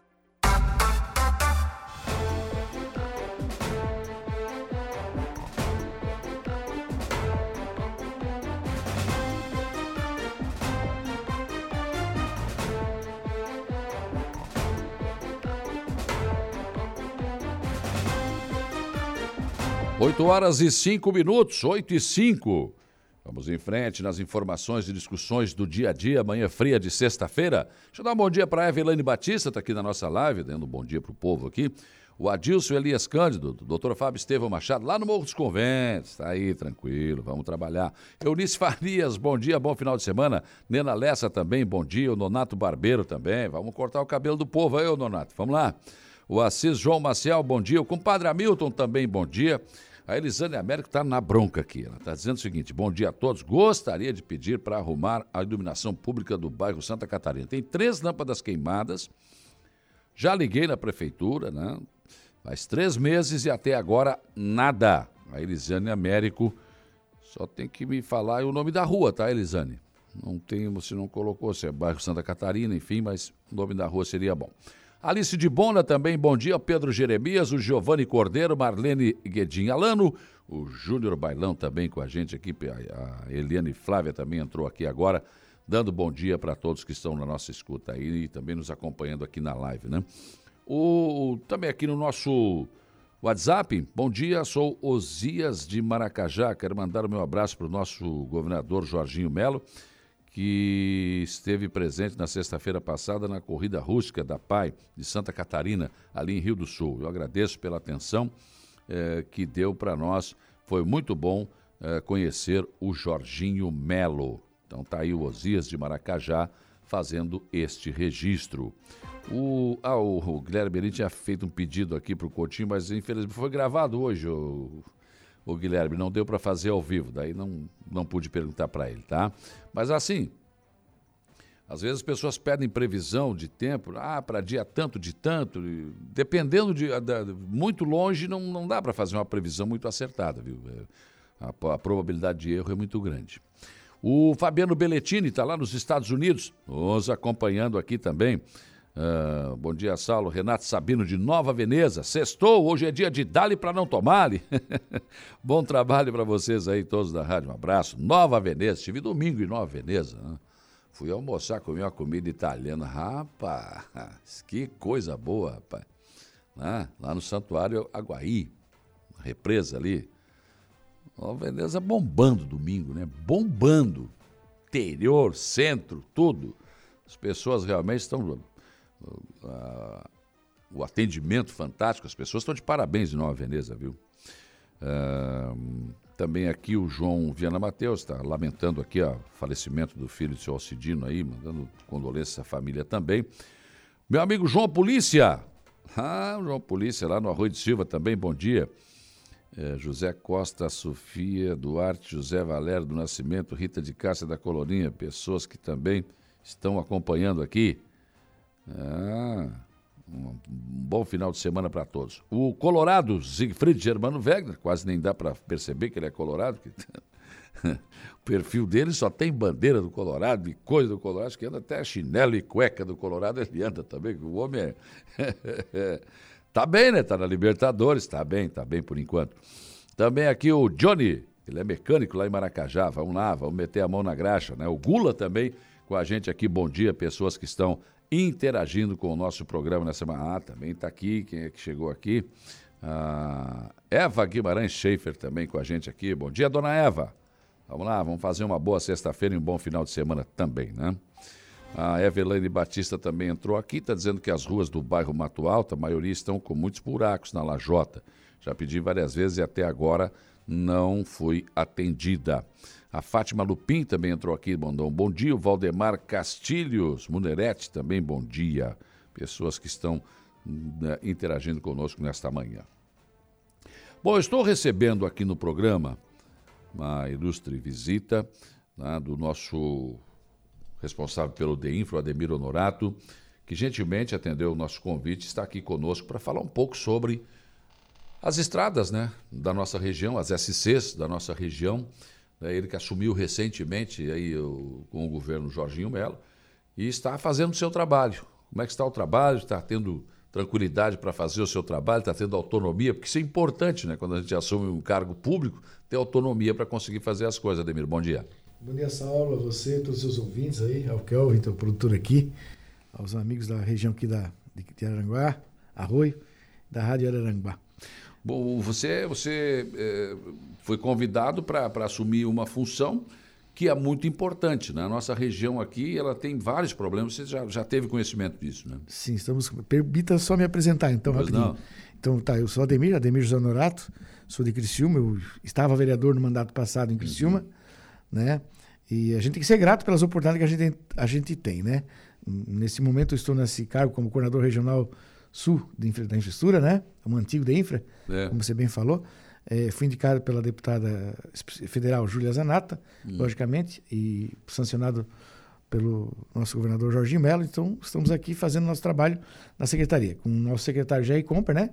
e, e, e o nosso adjunto lá, o Ricardo Grando. Então, como você bem disse, temos autonomia mesmo. Eles nos mandaram a gente ver, fazer verificação, é, percorri todos. Nós temos perto de mil quilômetros entre estrada de chão e, e asfalto. Então, hum. todas essas rodovias no, aqui no sul, né, a, a, a, nossa área de atuação, ela pega lá de Paulo Lopes, do Morro dos Cavalos, vem até Passo de Torres, todo baixo da serra e as quatro serras. São 47 municípios que está sobre nossa jurisdição. Então, esses são os locais que a gente está trabalhando nas rodovias, na parte da infraestrutura, rodovias, né? Hum. Como falei, são quase mil quilômetros, em média 170. É grande a extensão. É, né? grandinho, é. Então são 47 prefeitos que a gente tem Bem que estar diferente de ser vereador, né? É, aqui estamos do outro lado do balcão, né? Pois então. Mas assim, se dissesse para mim escolher, melhor estar aqui nesse momento agora todo momento que o cara está é, atual lógico, é o melhor, é, né? Claro, claro. Logicamente. O vereador vai lá pedir, pô, os caras não fizeram, isso é uma vergonha agora, é, é tu que está respondendo. Né? Isso, hoje eu estou do, do, outro lado do balcão, é, e eu, é, como diz assim, eu, eu, entendo os vereadores, entendo os prefeitos, porque, como diz assim, já estive lá, claro. do lado de lá, então hoje eu me sensibilizo e me coloco no lugar. Por isso, é, Saulo, que eu tenho ido e visitado, é, olha, 80% dos prefeitos já visitei, conversei pessoalmente, alguns não porque tem uns problemas jurídicos aí, então, né? Mas enfim, é, e vereadores também, já fui em quase 15 câmaras de vereadores participar da, da, da sessão deles no horário que eles delimitam, né? Pra gente, então vamos lá falar da região de atuação, coisa e tal, e tirar dúvidas deles, perguntar, questionamentos que eles têm, problemas que eles têm para colocar, como também chega documentado para gente. Então, assim, é bem corrido, né? E como você bem falou, enfatizando bem o que você disse no princípio, autonomia. Isso, autonomia e liberdade é o que o secretário Jair Comper e o Ricardo, nosso adjunto Ricardo Grando, eles é, nos, de, nos dão, certo? Uhum. Para a gente verificar, olhar e, e, buscar a solução e realmente, não, vamos aqui, vamos ali, vamos lá. Então, assim, é, tá, tá bem bacana esse ponto. Nesses quase mil quilômetros nós temos, 800 e poucos estradas de pavimentada e uns 170, 180 não pavimentadas. Destes, eu percorri todos, todas as estradas hum. e registramos fotos de quilômetro em quilômetro. Né? Foi, foi dois levantamentos, um lá em março para fazer um, um, um, retrato da, da região, das, né? de como estava, porque na, quando a gente assumiu, é, o ano passado tivemos duas catástrofes, né? Em, em, maio, as enchentes em maio e dezembro. É. Então tínhamos em vários pontos da nossa rodovia, a ponto de perder a rodovia, de ficar trancada, por deslizar, deslizar e acabar perder a rodovia. 108 em 4, 5 lugares, 446, enfim, várias outras. Então foi esse trabalho. E o segundo momento, quando a gente pegou e fez o levantamento esse de quilômetro em quilômetro, passando por todas as rodovias, o LVC, o levantamento visual contínuo, para nós fazer essa tanto a nossa parte de conotação do que tinha, que não tinha, que faltava nessa pista, né, nessa rodovia, e registrando de foto. Hoje eles têm lá, eles sentam e fazem o levantamento e olham. É, tem uma, uma imagem, né? Uhum. A nossa, o que a gente escreveu, né? O que a gente anotou e, e a, a, imagem da região. Então, eles lá, por eles também já podem dizer Sim. ataca aqui, ataca ali, ataca lá, que na verdade né, nós sugerimos e eles acatam. Claro. Mas, enfim, eles têm ideia do que a gente, da necessidade que a gente está tendo. Né? Então, lá em, ah, em, março, abril, abril, a gente elencou das piores, né? E de lá para cá estamos fazendo ataque, né? Começamos para 449, uhum. assim por diante. Qual é a pior que você achou aqui na nossa região da MESC? Olha, eu não consigo eh, te dizer se era 449 ali de Sombrio a Jacinto. É, aquela ali está é, danada. É, não, é aquele estava um inferno. Tá horrível. A gente, é, aquela, aquela estrada ali, quando ela foi feita, o próprio prefeito é, o já. Gaiola, Gaiola. Gaiola, Gaiola o prefeito falou assim: Ademir, quando foi feita essa rodovia que eu me lembro, era, era mais menorzinho, pequeno, e foi colocado, na remoção que a gente estava fazendo agora, tinha 15 centímetros, 10 de material de base rolado e o asfalto em cima. Então ela ali como ela fica é. e ali é uma região pantanosa, de, uhum. né, é, muito úmida, então movimenta muito. Aqui tem que ser feita uma estruturação futura é, geral de novo. Então nós fomos ali fazer o quê? Aquela coxa de retalho. Onde tinha os problemas, arrancamos, foi botado lugar que teve lugar que teve um metro, um metro e vinte de profundidade. É, porque botava ela ia cedendo, né? Então, de 40, 50, 70 centímetros de base, pedra, aí aquelas camadas que se faz na, na, quando se faz a rodovia, né? Aquelas camadas, então foi firmado, fixado e passado o asfalto novo em cima. Hoje está transitável, bem transitável, que você andando na velocidade normal, permitida, né? Você não é pego de surpresa por um buraco. Antes, você tinha que estar tá escapando de buraco para não se acertar e não se matar. Mas ainda está sendo feito o trabalho? Não, já terminamos já. Temos já terminou? Um, um, mês e meio, dois. Uhum. Ó, daí nós, só fazer um relato assim do que nós trabalhamos. Fizemos ali Jacinto Sombrio, certo? É, foi feito esses remendos profundos e deixado ela em estado de. Ali, onde se faz esse remendo, esse que é cortado e tirado, Sim. esse ele fica bem, né? Se Aqui estourar, fica, vai estourar em outro lugar. Do outro lado, exatamente, é, mais para é. frente e tal desses problemas de muita umidade, muito baixa. Uhum. As canchas de arroz encostam na rodovia. É. Então a umidade, a água fica ali. Quando a gente não percebe, mas quando o caminhão passa, ela, ela cede. Sim. E naquele ceder e subir, é como se fosse uma bomba. Ela vai succionando e vai puxando a umidade. Tem, tem uma hora que ela não volta ela mais. Ela vai estourar em algum ponto. É, exatamente. É, é. Né? Então, assim, ó, fizemos aquele ponto ali, já sinto a, a sombrio, esses remendos profundos tudo mais, tá transitável. De sombrio até o limite, da gaivota ali, que é a ponta, é um quilômetro e meio, ali refizemos ela completinha, novinha. Eu, eu até estranhei isso, porque fizeram até ali, por que não avançaram mais? Porque dali para frente, gaivota é municipal, é municipal, é municipal a rodovia. rodovia. É municipal. Ela, ela não vai até gaivota, então? Não, né? vai só até a ponte ali. O Estado vai até a ponte. Até a ponte. Daí para lá é outra história. É outra história, com o município. Aí, aí vai o município depois conseguir alguma, sei lá, algum convênio. E Sim, conseguir. vai ter que buscar, né? Exatamente. Estamos agora fazendo, já praticamente já terminamos. Tem alguns detalhes disso que falta de, de Jacinto a Ermo, foi todo feito a parte é, de remendo profundo e fresagem, tudo ela está perfeita, pronta para receber o micro. Hum. Agora estamos pegando no levantamento que a gente está fazendo. Segunda-feira temos uma reunião e, vamos fazer a, onde vamos elencar a micro. Ali vai ficar também a pavimentação novinha, parelhinha, a, do, a Queremos também fazer a 285 até o Turvo, Meleira Turvo, para ficar novinha também. Ah, recuperamos ela. Estamos fazendo de Turvo a Ermo, está uns 60% já remendado e arrumado uhum. na, naquela região do, do Turvo, a Meleiro, desculpa. A Meleiro. A Meleiro. Né? A Meleiro. Né? Na parte central, ali a gente refez aquela. Tem um ponto muito ruim ali, uns 300, 400 metros. Fizemos é, tinha, um, central. tinha uns buracão. É. Ali faz, foi antes, antes da festa. Eu, eu, Ademir, eu não sei não são asfaltos muito velhos, né? É, assim, ó, a, só que a nossa rodovia, não é o fato da base, que é, da, da, parte que é botada em cima. As nossas rodovias, elas, quando elas foram pensadas e, e, e feitos os cálculos, era na hum. época mal, mal tu, tinha um caminhão truque, era um parte de caminhão é. truque. Entende? Hoje anda bitrem. Se bem que hoje pega, pega um bitrem de 70 toneladas, é, o peso é mais distribuído do que andar com um caminhão truque é. bem carregado. Então ela, então ela danifica fácil. Por esse motivo, a base, embaixo. O problema né? é a base, então. É a base. Então, ali só seguindo. bem feita, daí não, não aguenta. É. Do Meleiro até Forquilinha já está 90% já feito. Tem uns detalhes. Na região de Forquilinha também já fizemos tudo. Até Nova Veneza, aquela região, tudo lá foi feito também, tudo novinha lá, é, remendado. Então, também com a 108 subindo até Criciúma, né? Uhum. Aí depois, é, enfim, vai ficar uma malha muito bonita. Estamos hoje na Serra do Rio do Rastro. É, ela foi feita há 37 anos e de lá para cá foi só é, remediado. É. Remédio com assalto, remediado com assalto frigoestal. Na, por determinação, logicamente, do governador, do secretário Jair Comper do, e, do, e do nosso adjunto, Ricardo Grande, aquela vai ficar novinha, toda iluminada. Aliás, a iluminação, fazia tempo que estava com problemas, faz um mês e meio agora que ela está onde tinha iluminação, o projeto dela está totalmente, totalmente ligadinha, funcionando bonita, fora fora. E vai ser feita uma revitalização novinha lá também. Muito bom. Agora, eh, por exemplo, nós tivemos aqui, e esse é um exemplo de asfalto, que o asfalto tem uma vida útil, na verdade. Né? Ele tinha um, tinha um ponto que não adianta mais, não tem como. A Jorge Lacerda aqui, que liga a BR-101, o Verdinho, enfim, acesso a Criciúma. Foi uma luta também para conseguir revitalizar total, né? E claro, uhum. aí é um, é um custo muito alto também, né? É, exatamente. Aquela rodovia ali, ela era municipal. Uhum. Aí foi feito um trabalho para estadualizar ela de novo e depois foi aquela luta, né? Em 2017, ainda quando estava vereador, a primeira, a primeira reunião foi feita ali no, no, no, no Capão Bonito, fizemos duas ali, em março e, e maio, né? E depois, aí fomos todos, aí fizemos várias outras reuniões, enfim, saiu. Mas a luta era de muita gente há muito tempo também, né? Então, ah, era, nossa. Mas está ali, tá bonita, grande, Não, bem feita. ótimo, né? Padrão ficou lindo. Ótimo. Espetacular, com ciclovia, tudo, ficou uma maravilha. Tudo, tudo. É o que a gente queria. Eu quebrei um, alguns aros ali, viu? É mesmo? a gente quase sempre ia por ali. Agora tem a via rápida também, mas, Caminho, mais né? tranquilo, né? Esses são os acessos.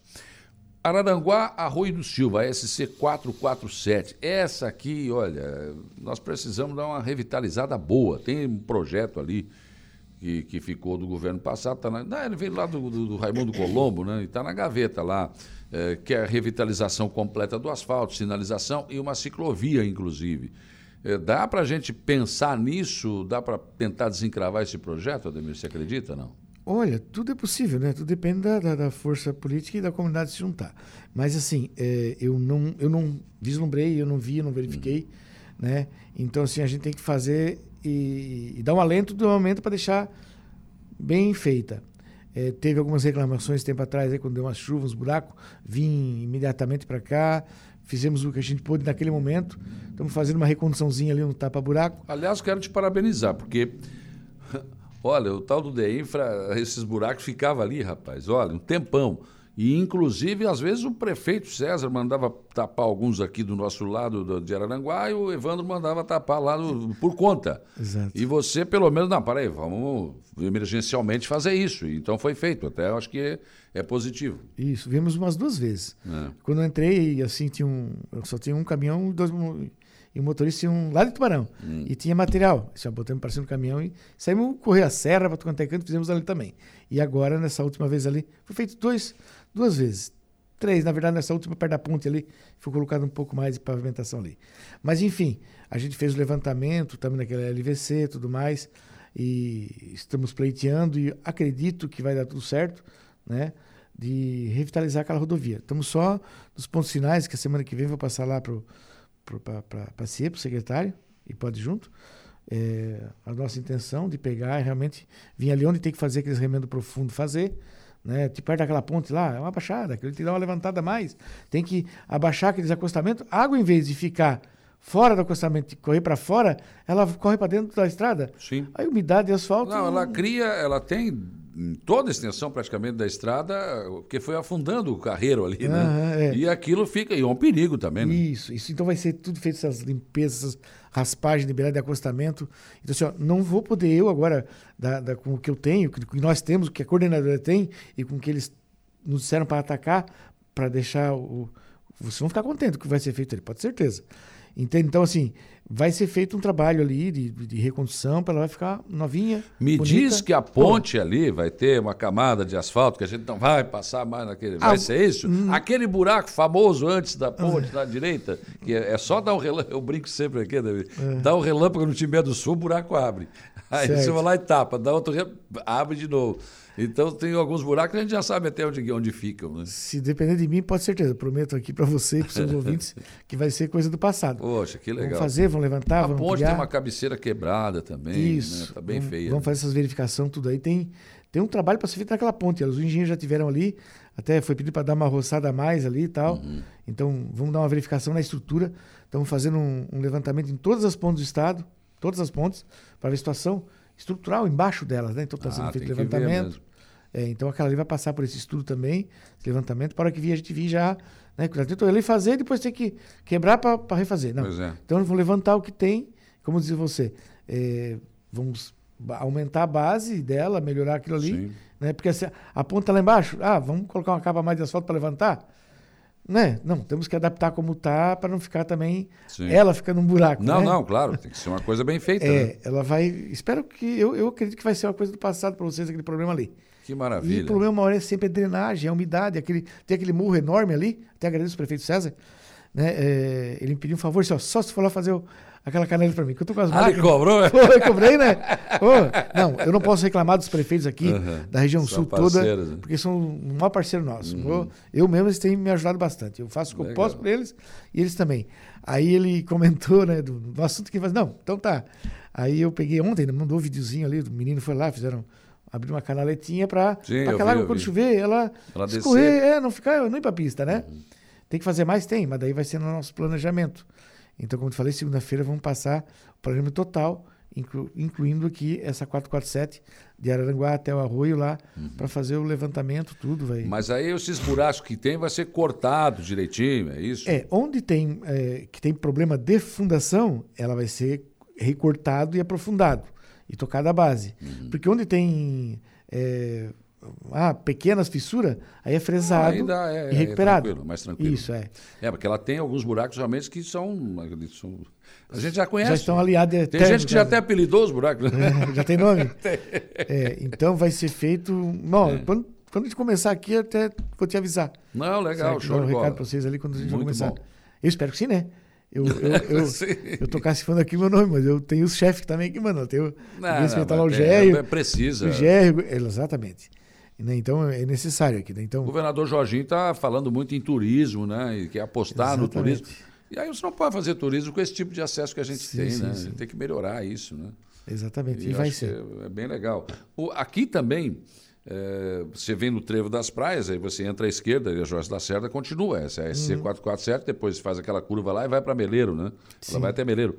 Aqui, é, na frente ali da, da, da Intel, tem, tem uma ondulação do asfalto ali que nunca foi resolvido. Da outra vez, os caras vieram aqui e pintaram em cima daquela situação ali, cara. Um negócio Certo. terrível. Tu diz ali naquele, no antigo trevo dentário que tem um posto de gasolina ali? É dali pra frente, né? Não, É, mas é bem lá no bombeiro. Quer dizer, Não, não, para cá, para cá. Entre esse posto de combustível e o trevo de, de- de acesso às De acesso. praias. Tem o mercado 23 horas ali. Foi feito um serviço ali que, pelo amor de Deus, cara, não- não- muito mal feito, muito mal feito. A pessoa, sei lá, quando fez, não- talvez não tivesse a- a- as condições ideais também, você sabe.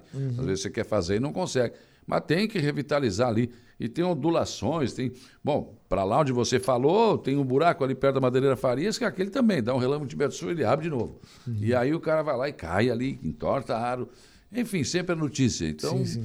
tem pontos que precisam ser resolvidos, né? Vamos fazer o máximo, vamos recuperar para deixar. Não, não é promessa de político aqui, né? Mas que isso fique na história, fique no passado. Vamos Tomara, ficar bonito. tomara. É o que a gente quer, né? Bota o, fé, bota fé. O turista tem que vir aqui, ou a gente, porque olha, o Arroio de Silva tem 18 mil pessoas morando no Arroio de Silva. Morando. Não é mais uma questão de verão. A temporada Não. ultrapassa 150 Ah, mil. Então, então, quer dizer, é é uma estrada que merece realmente o nosso, a- a- digamos, a atenção do governo. O Kleber Darote, bom dia, Saulo. Eh, Bom dia, Ademir, e a todos os ouvintes da Rádio Aranguá. Parabéns, Ademir, pelo trabalho que você vem fazendo frente à Coordenadoria de Infraestrutura Regional, sempre olhando os problemas da nossa população.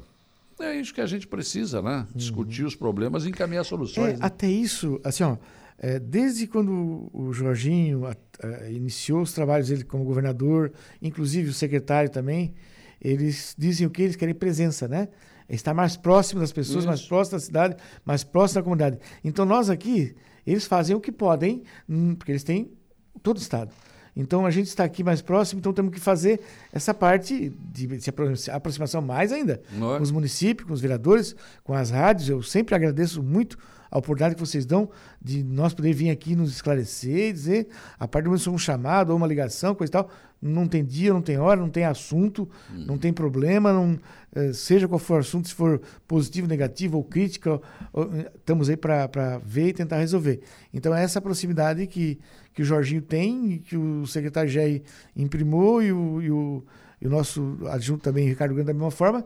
E, é o meu, e é a minha maneira de trabalhar, é a minha maneira de agir. Então, bah, estamos em casa, então. Então, Tranquilo. estamos é igual, isso. igual a pinta no lixo, como eles falam, né? Ô, Ademir, alguma informação nova, o Jerry Comper conversando com você sobre a nossa quarta ponte aqui, não? Aquela, tu diz a da, da Luz, Esse- a Morro dos Conventos. Bons Conventos. Bom, ele esteve aqui já faz um. não faz um mês ainda. Atrás, conversamos com o prefeito e tudo mais. Foi em comitiva, estava ele, o superintendente Vicilar. Eu acompanhei a visita, Isso. conversei com ele na época. Isso. O senhor estava lá também, não? Sim, imagina. Ah, tá. Não lhe vi. Acho que eu ia perder essa. Eu te vi, tu estava lá. Tá com o colete. Se Tava vê, bem- ou é tava alguém- bem identificado, Ou é né? alguém sinalizando, ou alguém É, esse teu varrendo. colete discreto aí, o cara nem percebe, né? É, coisa assim, ó, tem um pontinho verde lá. Ou é um, um que está como é que é? dirigindo o trânsito, né? Ou É. alguém varrendo, ou é o Ademir. Tá Ô, lá. Ademir. Então, assim, daí ficou comprometido. Ele pegou e passou na época ali as, as, as conversações entre, ali na prefeitura, isso, né? Para que o, os, a parte jurídica e de engenharia da Secretaria Conversassem, né? de Araranguá com o Vicilar, para eles, com o secretário superintendente Vicilar e o pessoal da obra lá também, para eles começar a definir. Porque, segundo o prefeito, é, ali já ultrapassa 23 milhões. E quando tem um, um, uma licitação vigente, não dá para pegar e meter outra licitação em cima. Não, tem que. Porque deixa, para lá, se está vigente e o valor total ali é 18 milhões, e agora para terminar aquela ponte vai, vai 20, segundo o prefeito, É. tu vai responder processo. Né? As, então, vai- as contas vão isso- ter, vão ter problema. É, então estão fazendo os, os acertos para também. é, era para botar as vigas de 70 toneladas, aquelas vigas lá, né? Pois é, quando me falaram 70 isso, eu digo, como é toneladas. vou botar isso dentro do rio? É, com guincho. Mas como que o guincho vai entrar no rio? Pois então. Misericórdia. Né? Então, não tinha como. Teria que ser por. por eh, eh, como é que ele chama? É Tipo talha, né? Que vai andando por cima. É, vai empurrando. Trilho, né? Trilho. Trilho. É, então, é, não, não, isso não estava errado no, no projeto, no- nos valores pagos. A parte de fundação também fora de. Então, assim, ó, igual essa aí, igual a muitas outras obras emblemáticas que nós temos aqui, todas com problemas, com falhas nesses tipos de assunto. É né? tipo, vamos fazer, vamos lá e Ah, vamos. toca, toca, depois nós vamos ver. Não pode ser Toca, assim. toca, vamos ver. Igual a 442 lá, de, de Cocal a, a Moda Fumaça, a mesma coisa. Fizeram uma passagem do trilhar com o projeto com 41% de ângulo. Para um lado, tu podia olhar o trem vindo, mas para outro, tu tinha que virar a cabeça para trás. Não tinha-. É, então assim, aí pô, trancaram. Aí Lógico. botaram lá, autorizaram com 60 graus, para ficar mais já Lógico. visível aqui, né? Então agora, tem que alterar projeto, alterar a parte que foi desapropriada, tudo, tudo, tudo para pegar. Ou seja, vai demorar um pouco isso para andar esse É, então, exatamente. Aí agora vai. É é um crescente, né? Né? É. Então, agora, como vai se trabalhar, você, para hoje pegar e mexer numa, num projeto, uma licitação, se correr muito bem, assim, eu, também, como estava de fora, não, não, não, não sabia um pouco que eram os municípios, que é um pouquinho mais rápido, né? Mas seis meses, se tu pegar um projeto, tirar, fazer um projeto, aprovado certinho, seis meses, e depois com mais seis meses, ou seja, um ano, um ano e pouquinho, para te dar início e começar a obra é um ano e pouco. Pois é, É é, bom você falar isso, que eu estou falando aqui com um cara que tá, né, sabe o que está dizendo. Eu- quando eu falo essas coisas, ah, mas tu é pessimista, como é que pode? Não é, gente, é realidade. É, o Tribunal de É Contas e realidade. mais, é.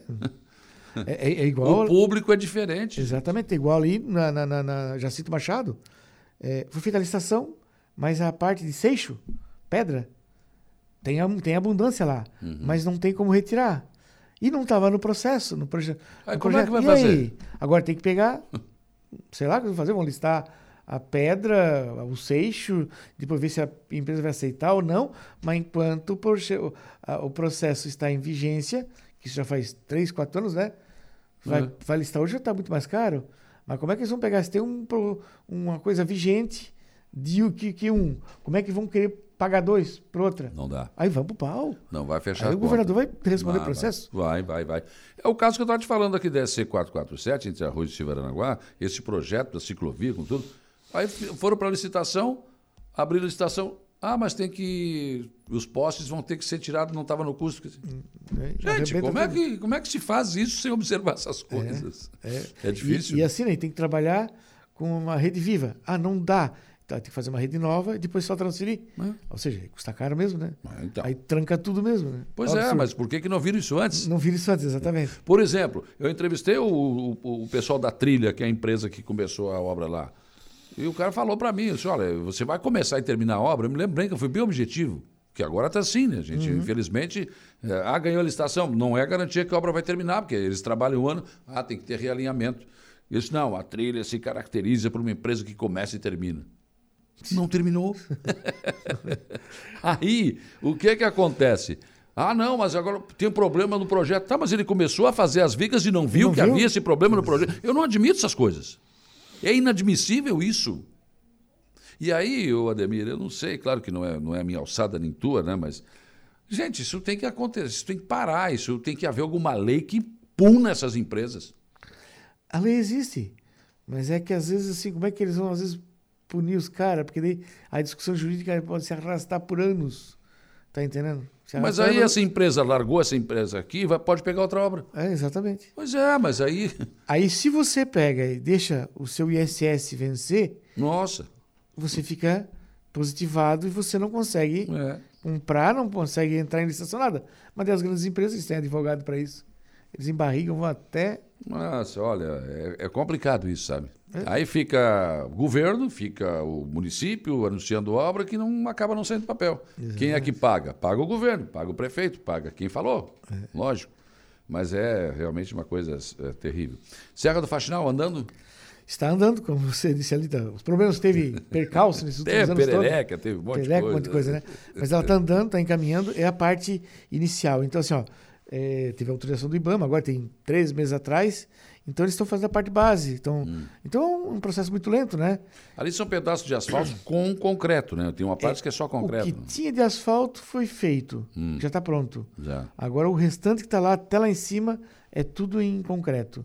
E são duas camadas, né? Tem o, eles falam, né? A base embaixo concreto, um preparatório como base, para depois vir.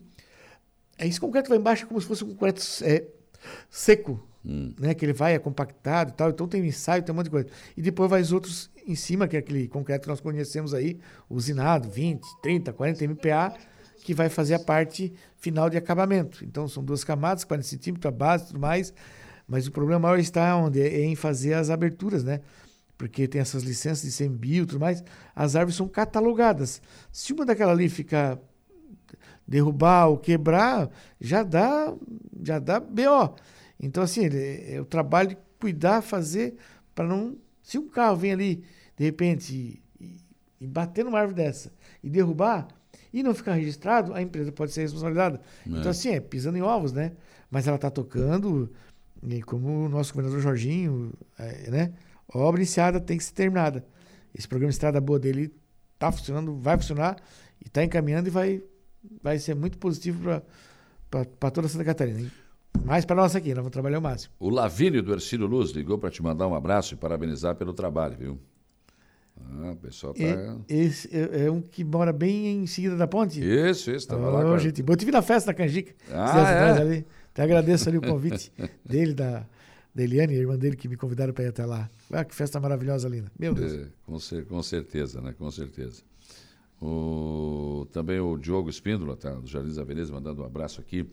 O, essa, essa, tem previsão de término da, da, da Serra do Faxinal, não?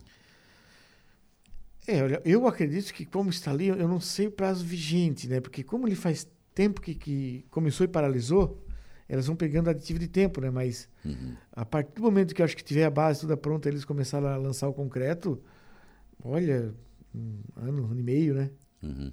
O que, é que se fala em termos de estadualização dessa estrada eh, que liga a BR-101, passa em Ermos, eh, Turvo e chega lá em Timbé do Sul, no pé da 285? Federalização. É, federalização, Isso. perdão. É, o, estado, estava... o Estado tem essa intenção não? É, eu estava na semana passada, retrasada, na segunda-feira, lá foi feita uma, uma, visita técnica que a deputada Giovanni Sá é, chamou, estavam os deputados tal, e aí foi um questionamento para o secretário direto do DENIT aqui do, do Sul, né? Hum. Que o, o, Z, o deputado Zilli, o deputado Zé Milton, é, os dois, questionaram, falaram nesse mesmo assunto em cima dessa área que tal, de federalização. É, eu estou falando pelo que os. E eu questionei Sim, depois claro. o, o secretário, né? Hum. É, do DENIT, né? Pro Sul. Aí o que, que ele me passou assim? Eles pediram, perguntaram se DENIT interesse de pegar e federalizar e tal, tal, tal, esse trecho, que são 53 quilômetros. Aqui nosso vai até lá no, no Timé do Sul. Então, assim, eles pegaram e falaram assim, não, o, o governo federal até tem, até temos interesse, ele falou. Devido à ligação, porque ela uh, liga aqui o Sul, uh, Brasil, Argentina, uhum. e subir ela chegar ao Pacífico, né? É. é transoceânica, né? Se, claro, vai Chile, acima lá, nas estradas deles lá. É, eles temos, eles que têm intenção sim. Aí, porém, é, teria que ter é, os projetos. Pelo menos o projeto. Uhum. Não, e aí não quer... que o projeto tem que ser bancado pelo Estado. Exatamente. E não quer pegar, pra, a, pegar a estrada para ir ali ficar fazendo paliativo, tampando buraco. Que já tivesse um projeto fazendo uma alça de contorno de turvo uhum. e a alça de contorno do emo. E tem que ter acostamento. Tem que, ali, ali passam máquinas agrícolas também, né? Exatamente. Daí faz esse anel de contorno, sai da cidade. Então, a, a, as rodovias federais, quanto as nossas SCs, elas são como via rápidas, né? Elas são uhum. as artérias, né? Então, Sim. de trânsito rápido, não pode ficar parando, travando. Então, hoje, como boa parte dessas cidades lá atrás, eh, elas foram criadas em cima da faixa de domínio, Então, quer dizer, não tem mais como aumentar, largar ali, né? É. Então, se o, a segundo, o, o, o secretário de DENIT pegou e falou que tem intenção, interesse sim, mas desde que o Estado já deixa, entregue o projeto pronto, pelo menos, que daí uhum. eles vêm, executam e pegam para si. Foi a pergunta do deputado, dos dois deputados, o Zé Milton e, e, e o Tiago Zilli, e depois eu só peguei e reafirmei se era isso mesmo, e eu oficiei que é o, o governo federal tinha esse interesse sim, mas tinha que ter esses dois pedidos. A gente só passou tá os nossos superiores, porque daí não é lógico, com a lógico. gente, né? Está encaminhado. Né? Lógico né? também, os deputados, né? Eles são mais ávidos, né? Eles já estão fazendo a parte deles, né? Hoje é 25 de agosto. Quando é que começa a revitalização aqui da C447? 25 de agosto. Hoje meu menino está de aniversário, José Luiz. Ah, parabéns. E é dia do soldado. Hoje é dia do soldado. Ah, bom, nós estamos com as equipes agora lá na Serra do Rio do Rastro, trabalhando. Então tem uma equipe grande e outras duas menores uhum. para remendos e coisa e tal. Nós estamos agora em agosto, setembro, outubro. É, nessa reunião de segunda-feira agora eu vou ver o planejamento e posso te falar uma coisa. Lógico, a nossa reunião de planejamento aqui e vou conversar também com o secretário GR e o adjunto Ricardo Grando e a minha coordenadora, que é a Letícia, né? Nossa, nós temos uma coordenadora que ela coordena os outros coordenadores. É. Fantástica. Né? E é daqui da nossa região. Muito, muito boa a nossa engenheira lá. E dentro disso a gente quer tentar fazer a programação para de repente já nesse verão vocês poderem usar. Essa é a nossa vontade, é o nosso desejo. Faz uma forcinha, faz. Sim, estamos.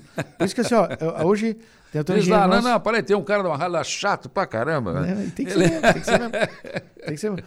É, é, às vezes esses empurrão que faz a gente escuta não, o cara vai é, não, não, pode chegar no verão de novo para fazer isso aí, né? Exato. Tem que ser antes, né? É, o, os prefeitos gostam de fazer na época que tem bastante trânsito não, para não, não, o trabalho. Não, né? aí atrapalha demais. É, não, exato, não, vamos exato. resolver isso antes. É, então, assim, ó, nós vamos botar essa programação.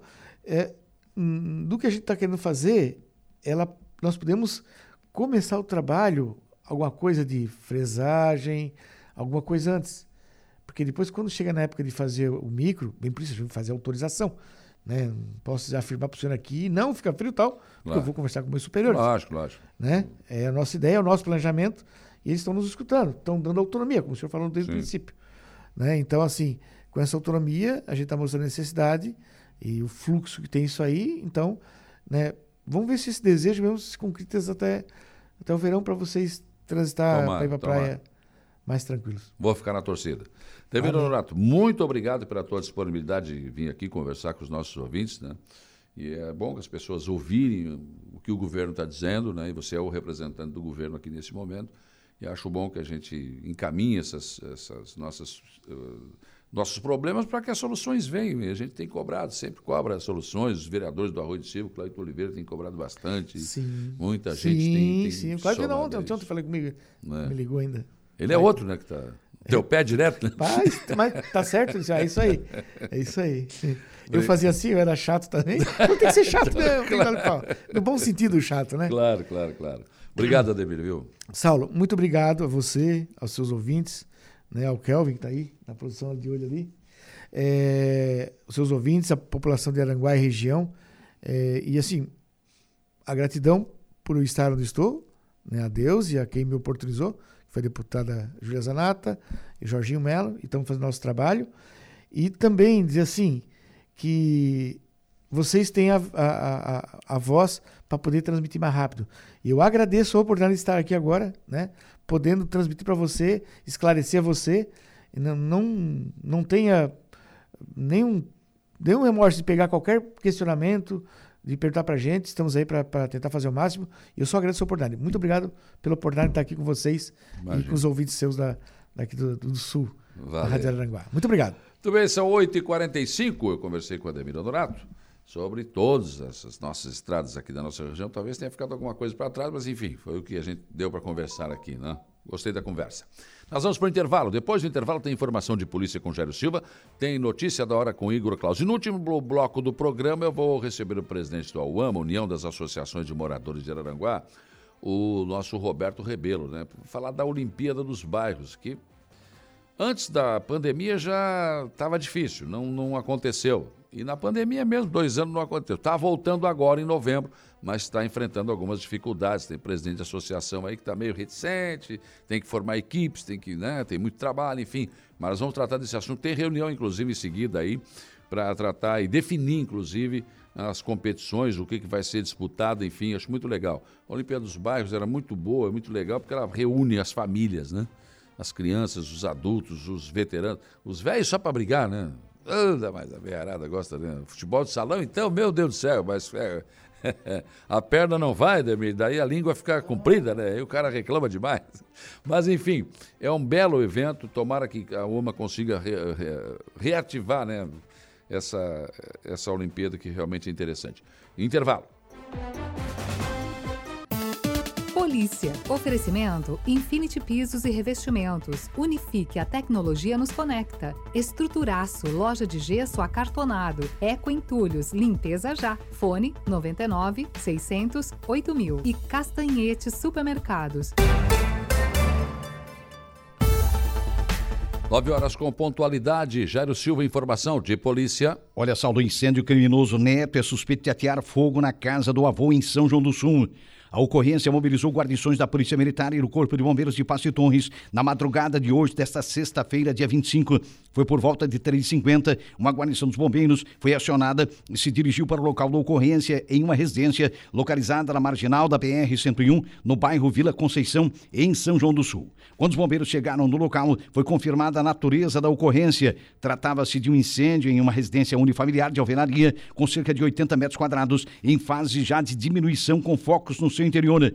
A guarnição, de pronto, realizou o dimensionamento da cena e gerenciamento de riscos e, em seguida, montou uma linha de ataque com três lances e mangueiras. Foram usados em torno de 6.500 litros de água para controlar e combater o fogo. De acordo com informações da polícia, há suspeita de incêndio criminoso, já que um neto teria ateado fogo na casa do avô. A Polícia Militar e a equipe do SAMU estiveram presentes no local da ocorrência. Após a coleta das informações e isolamento, o local ficou aos cuidados da Polícia Militar e dos proprietários e informados sobre a importância de não violar o local sinistrado até a conclusão da perícia.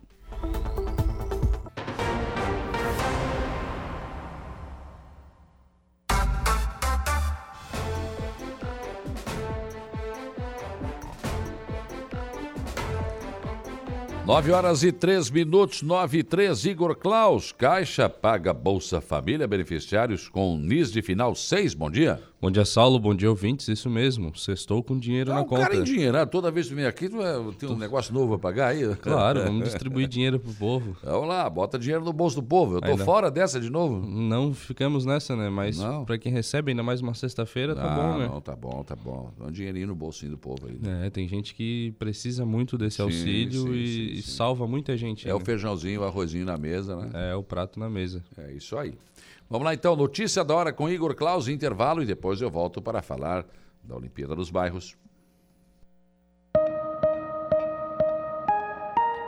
Notícia da hora. Oferecimento: Giasse Supermercados, Laboratório Bioanálises, Rodrigues Ótica e Joalheria, Mercosul Toyota e Bistrô e Cafeteria, Hotel Morro dos Conventos.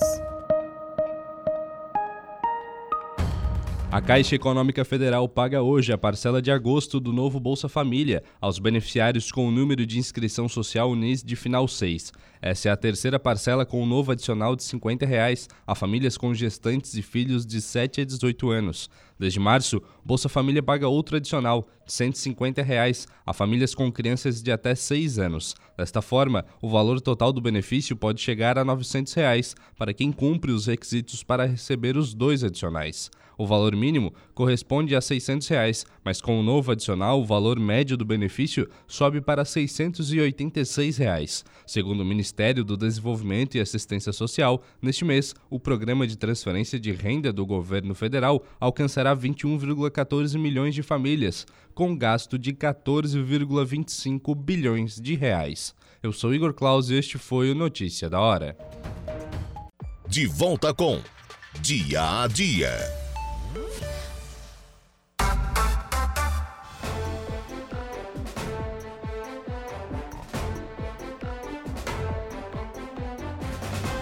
9 horas e 19 minutos. Vamos em frente nas informações e discussões do dia a dia. 15 graus a temperatura agora aqui na nossa região. O sol está brilhando lá fora, temos algumas nuvens no céu, pelo menos não está chovendo, mas é frio e vai ser assim. O final de semana vai ser de frio. Bom dia, Saulo. Esse problema da iluminação pública está complicado mesmo. Moro na rua José Realino Gomes, número 67. Já faz uns três meses também que a lâmpada está queimada. Eu e minha vizinha da frente já cansados de ligar para a prefeitura. E eles vêm, não sei o que, que fazem, eh, não trocam a lâmpada, sei lá, né? Olha, o, o que eu tenho para dizer é o seguinte sobre iluminação pública, né? O Rosemary D'Agostinho. O problema é que a licitação é feita pelo menor preço. Pelo menor preço, tu não vai comprar a melhor lâmpada, nem o melhor reator, nem o melhor fio. Daí o que acontece? Você troca a lâmpada, vira as costas e queima de novo. Então a prefeitura está agora em fase final aí para lançar o edital de licitação para contratação de uma empresa que vai cuidar da iluminação pública, vai trocar toda a iluminação por LED, tem 10 meses para fazer isso, um ano, 10 meses. Vai ter uma central de atendimento, vai ter. E aí sim, Acredito, acredito pelo que eu ouvi né, em relação a esse assunto, né, é, vai resolver o problema de iluminação pública de Aranaguá. Até lá vai ser complicado. Nunca ninguém conseguiu resolver e sempre foi isso aí. Né? Alguns prefeitos conseguiram melhorar um pouco, mas bom mesmo nunca ficou. Né? Então, é, é isso que eu tenho para te dizer. O Hamilton Valeriano também, palmeirense, mandou um bom dia aqui. Também Outro bom dia chegando aqui da Vera Lúcia. Tia Graxa também. É, manda um arroio, está dizendo aqui que a estrada estadual do Arroio, do Arroio Pararanguá, toda vez que chove, é, o, cria buraco, né? Então, vai ser resolvido isso, pelo menos foi o que disse aqui o nosso coordenador regional aqui, né? Na entrevista anterior aqui no programa. Bom, vamos falar agora de Olimpíada dos Bairros. Está aqui comigo, presidente da UAMA, o União das Associações de Moradores de Araranguá, Roberto Rebelo. Bom dia. Bom dia, Saulo. Bom dia a todos os ouvintes. E o nosso Chico, que está aqui também, que é o homem responsável pelo esporte da UAMA. Bom dia. Bom dia, Saulo. Bom dia, Roberto. Bom dia a todos os seus ouvintes. Um agradecimento especial aqui pela direção da Rádio Araranguá por também e você por, por proporcionar esse momento com a gente, esse espaço aqui para falarmos sobre o AMA, sobre o Olibar. Sim. Mensageiro de Cristo, nativa? 27 anos esse ano, nossa. 27, cara. De vez em quando a gente se encontra por aí agora. Não, mas não estão tocando mais? Tocamos, tocamos há poucos dias, tocamos um encontro estadual aí que teve ali no Balneário Rencão, foi no, no início, final do mês de julho. Hum. A gente se encontra e tá tocando. De vez em quando estamos reunidos aí. Tá viva, acompanhando o Frei Rinaldo Stecanella também, uhum. né? Com a banda e tal. E assim vai. 27 anos de caminhada, muita estrada, né? Muita. Aquele ônibus, lembra? Não, aquele ônibus, aquela Kombi, nossa. Já, já passou uns trechinhos, né, Chico? Meu Deus, que tantas estradas caminhada, né? Mas sempre guardado por Deus, né? Senão... Com certeza, só por Deus mesmo.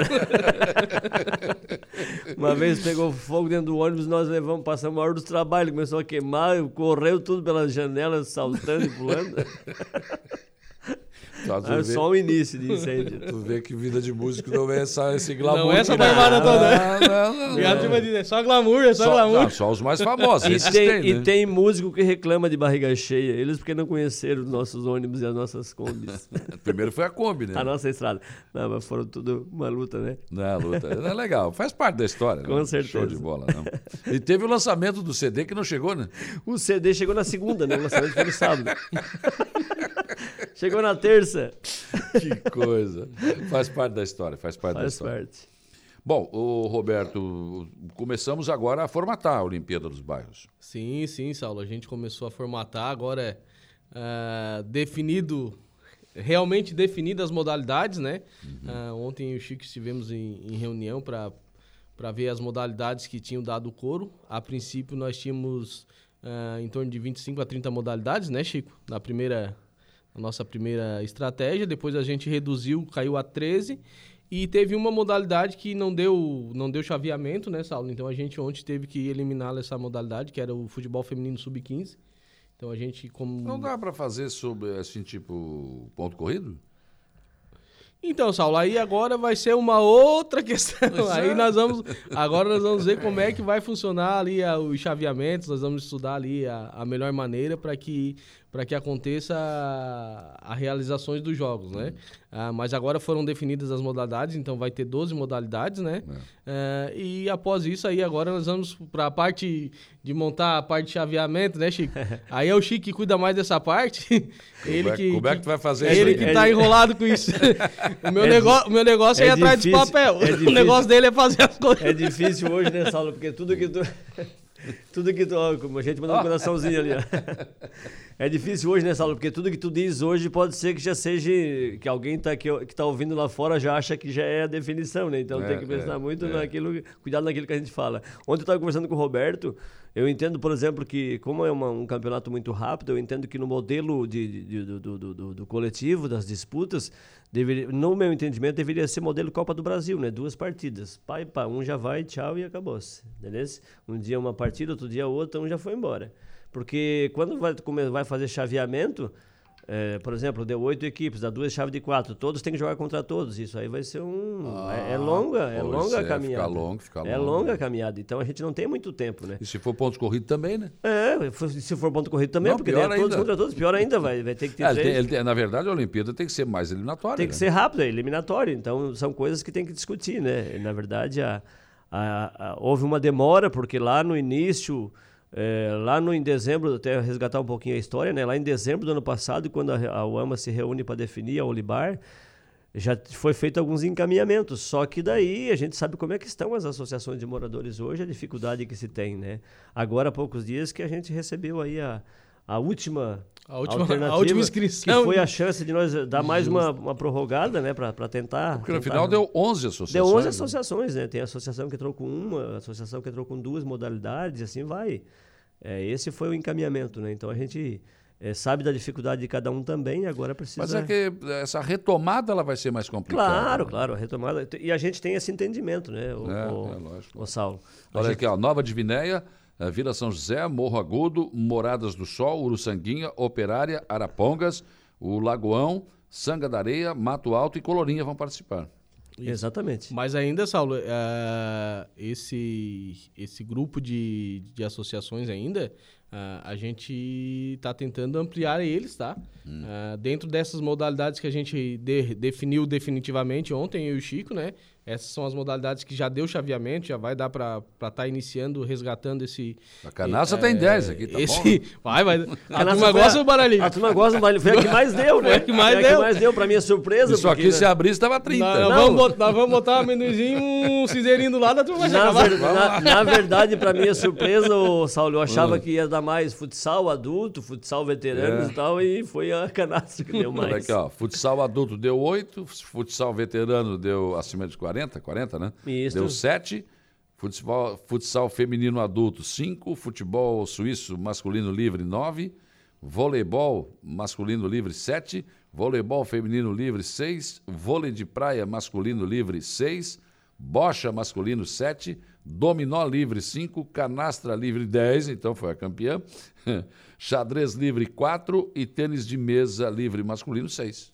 Vou te dizer o porquê que a gente brinca aqui, mas vou te dizer o porquê que deu mais na canastra. Porque é mais fácil de organizar, né? Ah, claro, lógico. É mais fácil de organizar. Hoje, para te organizar as equipes de futsal e as equipes de, de, de, futebol suíço, futebol sintético, é mais difícil. Tem que ter uniforme, tem que ter. É, né? é, esse, esses são um dos maiores dificultadores de hoje de organização da, da, das associações. Né? Por isso que acaba dando mais uhum. é, na, na, na, canastra, porque é mais fácil. Bocha também, né? É mais fácil de organizar, né? Foi nesse, é nesse sentido aí. Claro, com certeza. É, é, bem interessante isso, que, claro, é uma pessoa só, né? Ou duas no máximo. Né? Um é então, é sim, tranquilo. duas pessoas. Duas pessoas. Bom dia, bem assim, isso tudo faz parte da história. O Chico agora é a horta comunitária, que vai ter história também? É. Tem história também, tem história também. Muito bacana. É, eu quero mandar um abraço para a pessoa. A Flávia, a Flávia. A Dona Flávia, né? É, tudo é história, a gente vai fazendo os nossos momentos também, né?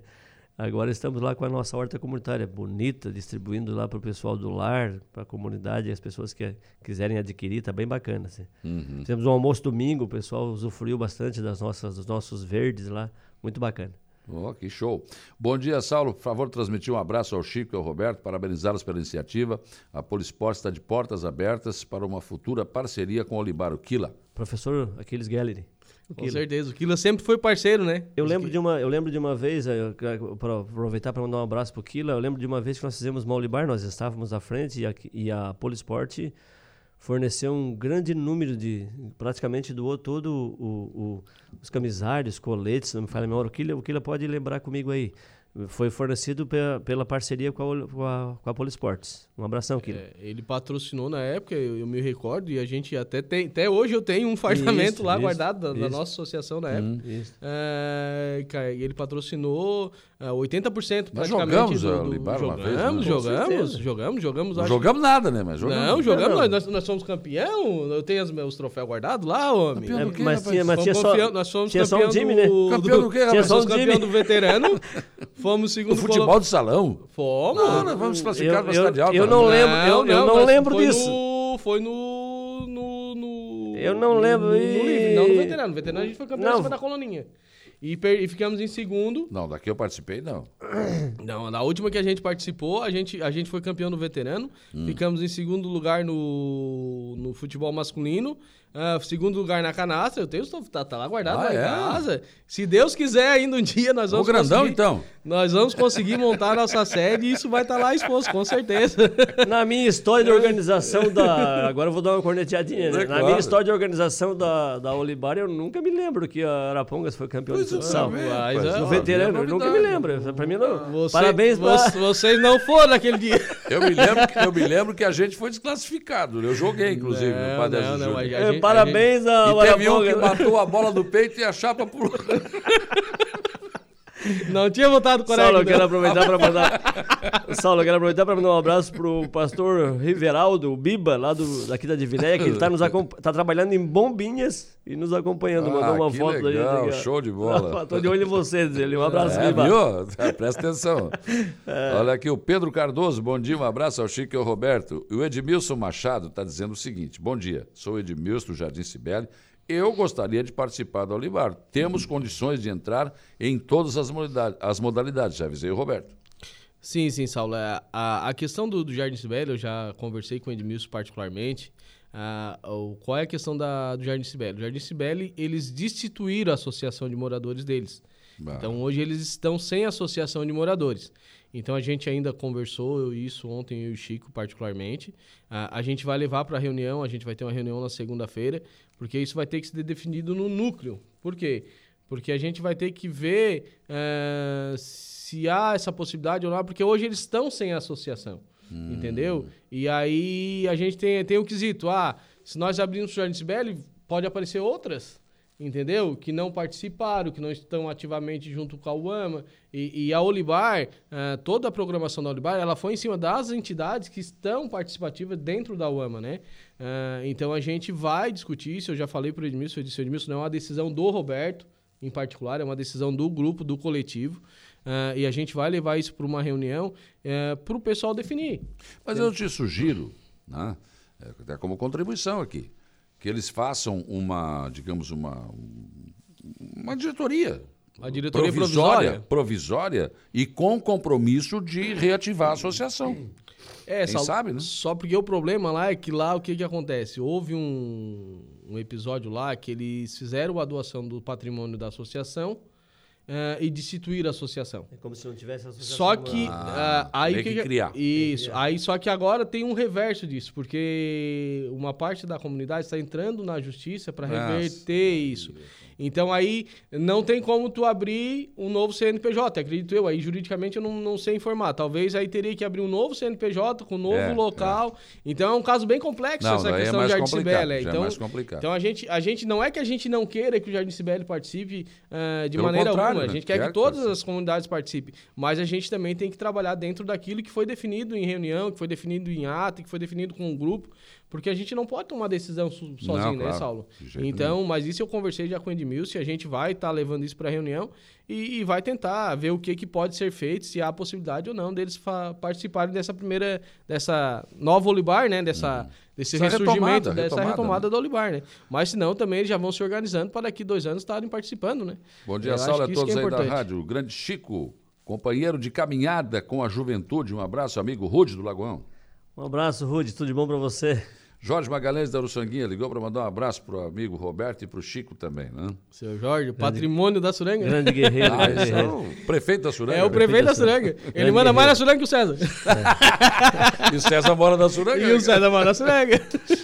Bom dia, parabéns pelo empenho e de retomar a Olibar. Quero deixar um abraço especial ao Chico pelo trabalho de transmissão dos jogos das crianças das competições regionais e locais. Um abraço aqui da Alessandra Matos. Um abraço, Alessandra, tudo de bom para você. Obrigado. Pessoas que estão interagindo conosco aqui. Bom, é em novembro, né? Então, Saulo, a data inicial, né, que a gente tinha definido seria entre 21 de outubro e 5 de novembro. É a data que está agendada, né? que está agendada, né?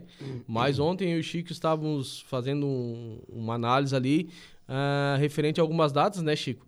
Eh, de jogos, aí o Chico pode estar falando um pouco melhor sobre isso.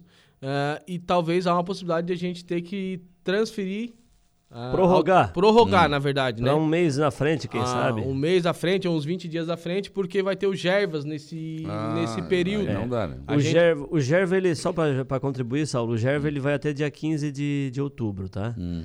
No ano passado eu lembro que aco- aconteceu uma situação, por exemplo, do Gerva, que foi as chuvas que teve, e aí teve que prorrogar uma semana a mais por causa dos últimos jogos. Certo. Então, de repente, para nós termos, como demorou muito essa. é, é, houve, um, houve um. A gente entende a, a decisão das, das entidades. Nós recebemos há, há uma semana atrás as últimas, as últimas relações de comunidades que iriam participar. Então, nós ganharíamos um pouquinho mais de tempo. Agora, nós vamos fazer uma conversa, acho que a reunião vai ser segunda-feira. Segunda-feira. Nós vamos fazer uma conversa, porque a data inicial está do dia 21 de, nove, de outubro ao dia 5 de Novembro. novembro. Seriam 15 dias, né? Duas semanas.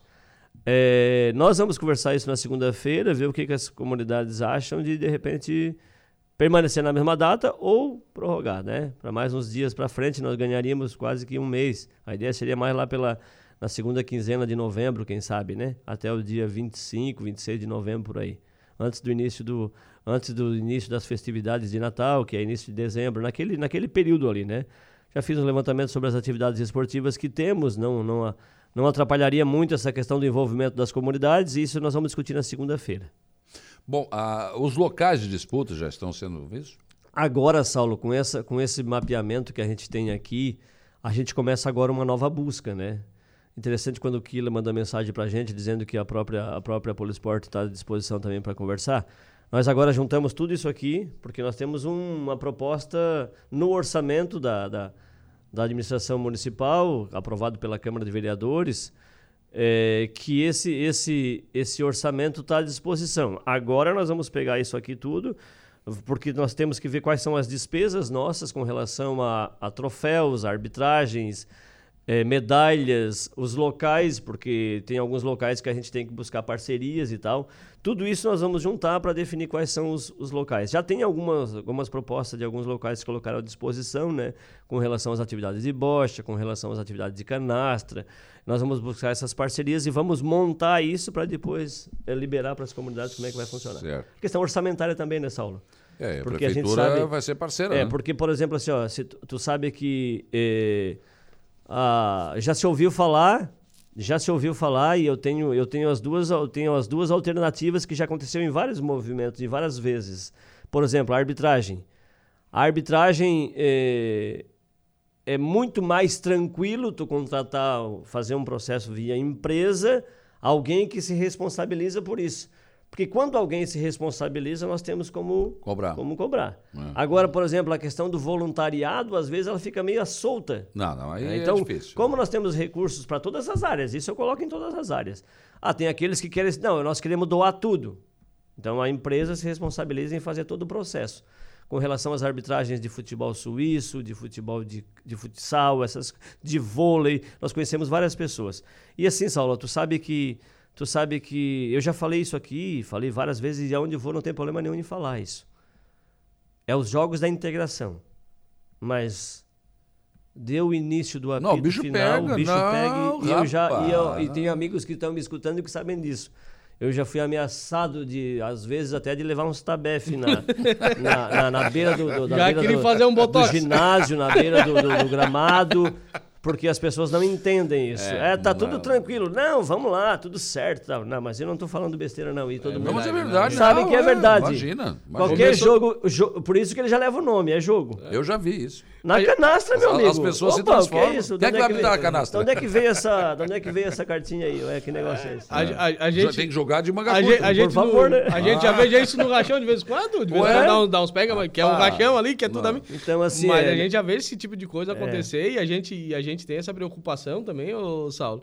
E, e isso a gente vai estar discutindo bem, bem corretamente para assim, ó. Pra gente ter uma arbitragem de qualidade, Claro. pra gente ter as pessoas neutras, pra não, não dizer, ah, porque tá puxando pra esse, tá puxando pra ele. Então, É. tudo isso a gente vai tomar muito cuidado em relação a isso. Até ontem nós conversávamos, por isso a nossa conversa da- da- da- das, das, das ações, como é que nós vamos continuar isso, porque ontem nós conversávamos, por exemplo, nós podemos, o AMA pode organizar, mas eu já tive exemplos também de vários, vários anos, inclusive a gente tem essa, essa possibilidade, né, de empresas que, que, organiza, que organizam tudo. Existe toda essa situação Sim, também. sim, tá. Então aí agora a gente vai discutir, vai formalizar isso e vai tocar o projeto para frente. Tá certo. Gente, muito obrigado pela presença de vocês aqui. Parabéns por abanar essa brasa aí. E agora, claro, é uma retomada, mas eu tenho certeza que ela vai voltar, o AMA vai, vai trabalhar isso e essa Olimpíada vai voltar com força total. Uma das coisas, Saulo, que a gente pode deixar claro aqui também para Hum. algumas comunidades, por exemplo, que eh, como nós estamos em processo de organização e de alguns chaveamentos, por exemplo, que pode ter, que pode faltar alguma, algumas equipes para Hum.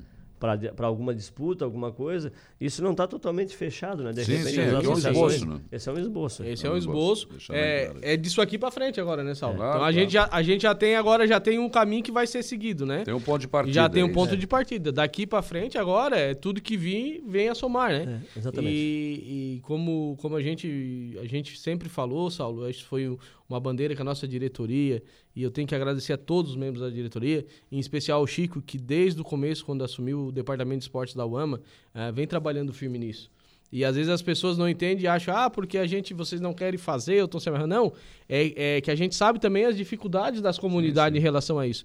Então a gente veio procurando a melhor alternativa para que acontecesse essa retomada. A gente sabe que vai ter uma dificuldade, vai ter, vai ter algum, alguns Problema vai desafios, ter, vai ser ter sim. problemas, mas a gente crê que daqui, no, a próxima daqui que a gente tem lá, hoje como presidente a gente botou para ser de a cada dois anos, né, Chico? Isso. Ah, mas que a próxima diretoria ela possa também já ter um já ter um esboço, ó, já foi feito, já retomou. Agora vamos só dar Exatamente. continuidade nisso. Valeu, obrigado, rapaz. Sucesso. Obrigado, Saulo. Um abraço a todos. Estamos à disposição. Um abraço, tudo de bom. Valeu, um abraço. Bom, vamos para o intervalo. Depois do intervalo eu tenho informação de polícia com o Jairo Silva e tem a transição também para o Estúdio 95. A gente já volta.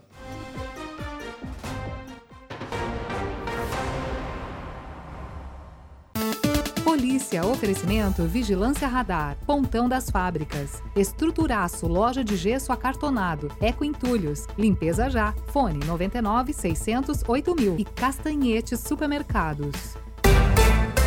951, informação de polícia, Jairo Silva. Olha só, o incêndio destrói pequena residência e deixa dois feridos no interior de Passe Torres. O Corpo de Bombeiros de Passe Torres atendeu uma ocorrência de incêndio no final da tarde de ontem, quinta-feira, dia 24, em Passe Torres. A guarnição foi acionada por volta de 17h30, depois que um pequeno imóvel localizado na rua Marrocos, no bairro Estaleiro, pegou fogo. No local, os bombeiros confirmaram a natureza da ocorrência, o incêndio em residência com cerca de 25 metros quadrados, com dois pavimentos em fase já de diminuição. De acordo com os combatentes, a edificação não possuía energia elétrica. Os socorristas encontraram duas vítimas fora da residência, sendo uma o proprietário do imóvel de 52 anos, que apresentava queimaduras de primeiro grau na face e nas duas mãos, e uma outra vítima de 43 anos que havia caído do telhado com ferimento na cabeça após tentar ajudar a combater o fogo. Os feridos foram conduzidos por uma ambulância do município até o Hospital Dom Joaquim Sombrio. O Corpo de Bombeiros de Torres prestou apoio durante a ocorrência. Foram utilizados em torno de 3 mil litros de água para o combate e o rescaldo. Os bombeiros usaram duas linhas de ataque direto ao fogo, uma pelo acesso da frente e a outra pelos fundos de um outro terreno. A Polícia Militar se fez presente no local e, após a coleta das informações de isolamento, o local ficou aos cuidados dos vizinhos, que foram informados sobre a importância da não violação do local sinistrado até a conclusão da perícia.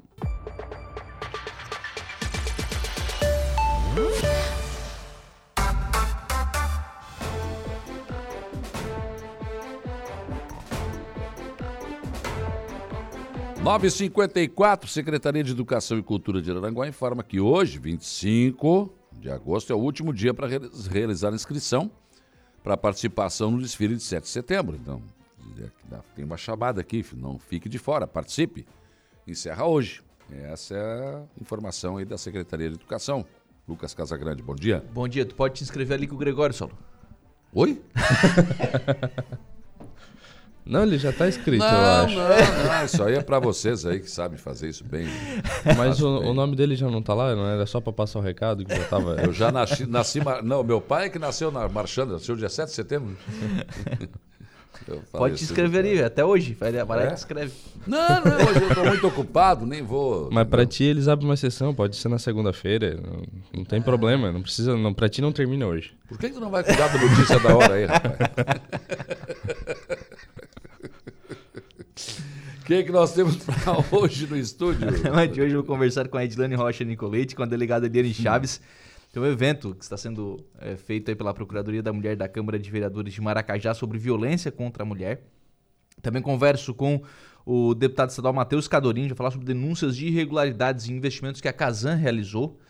É, ainda converso com o Major Jorge Borges, comandante do Corpo de Bombeiros Militar aqui de Araranguá, para falar sobre o curso de treinamento básico de emergências. E ainda converso com o Bruno Leal Dias. O Bruno é do programa de doutorado em astronomia e vai falar sobre esse meteoro que foi avistado aí em Araranguá. Não é meteoro, não. Segundo ele é, e agora? Não, é, todo mundo está dizendo que é o lixo espacial. E agora? Tem essa discussão? Sei, eu, eu, eu tenho um cara que é doutorando, né? Bom, se não ele, sou se eu ele que for não para Marte, eu, não sou eu. Se, se ele for para Marte, ele pode buscar mais uma especialização, porque aqui não tem mais, não sei.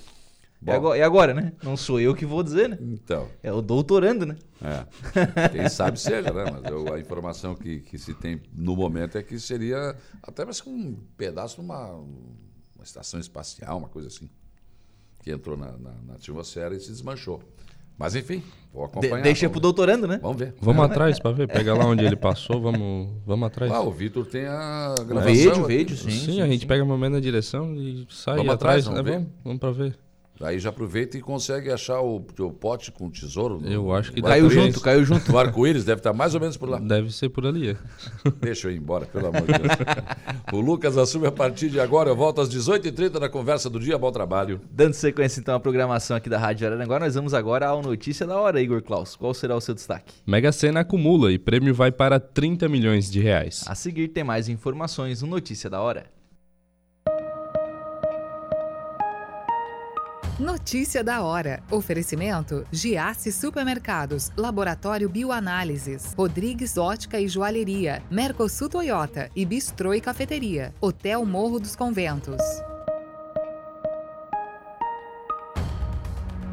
Nenhum apostador acertou as seis dezenas do concurso 2624 da Mega Sena, sorteado na noite de ontem. Com isso, o prêmio acumulou e deve chegar a 30 milhões no próximo sorteio. As dezenas sorteadas foram 05, 31, 37, 47, 52 e 58. O próximo sorteio da Mega Sena será realizado neste sábado. A aposta simples custa apenas R$ 5. Eu sou Igor Claus e este foi o Notícia da Hora.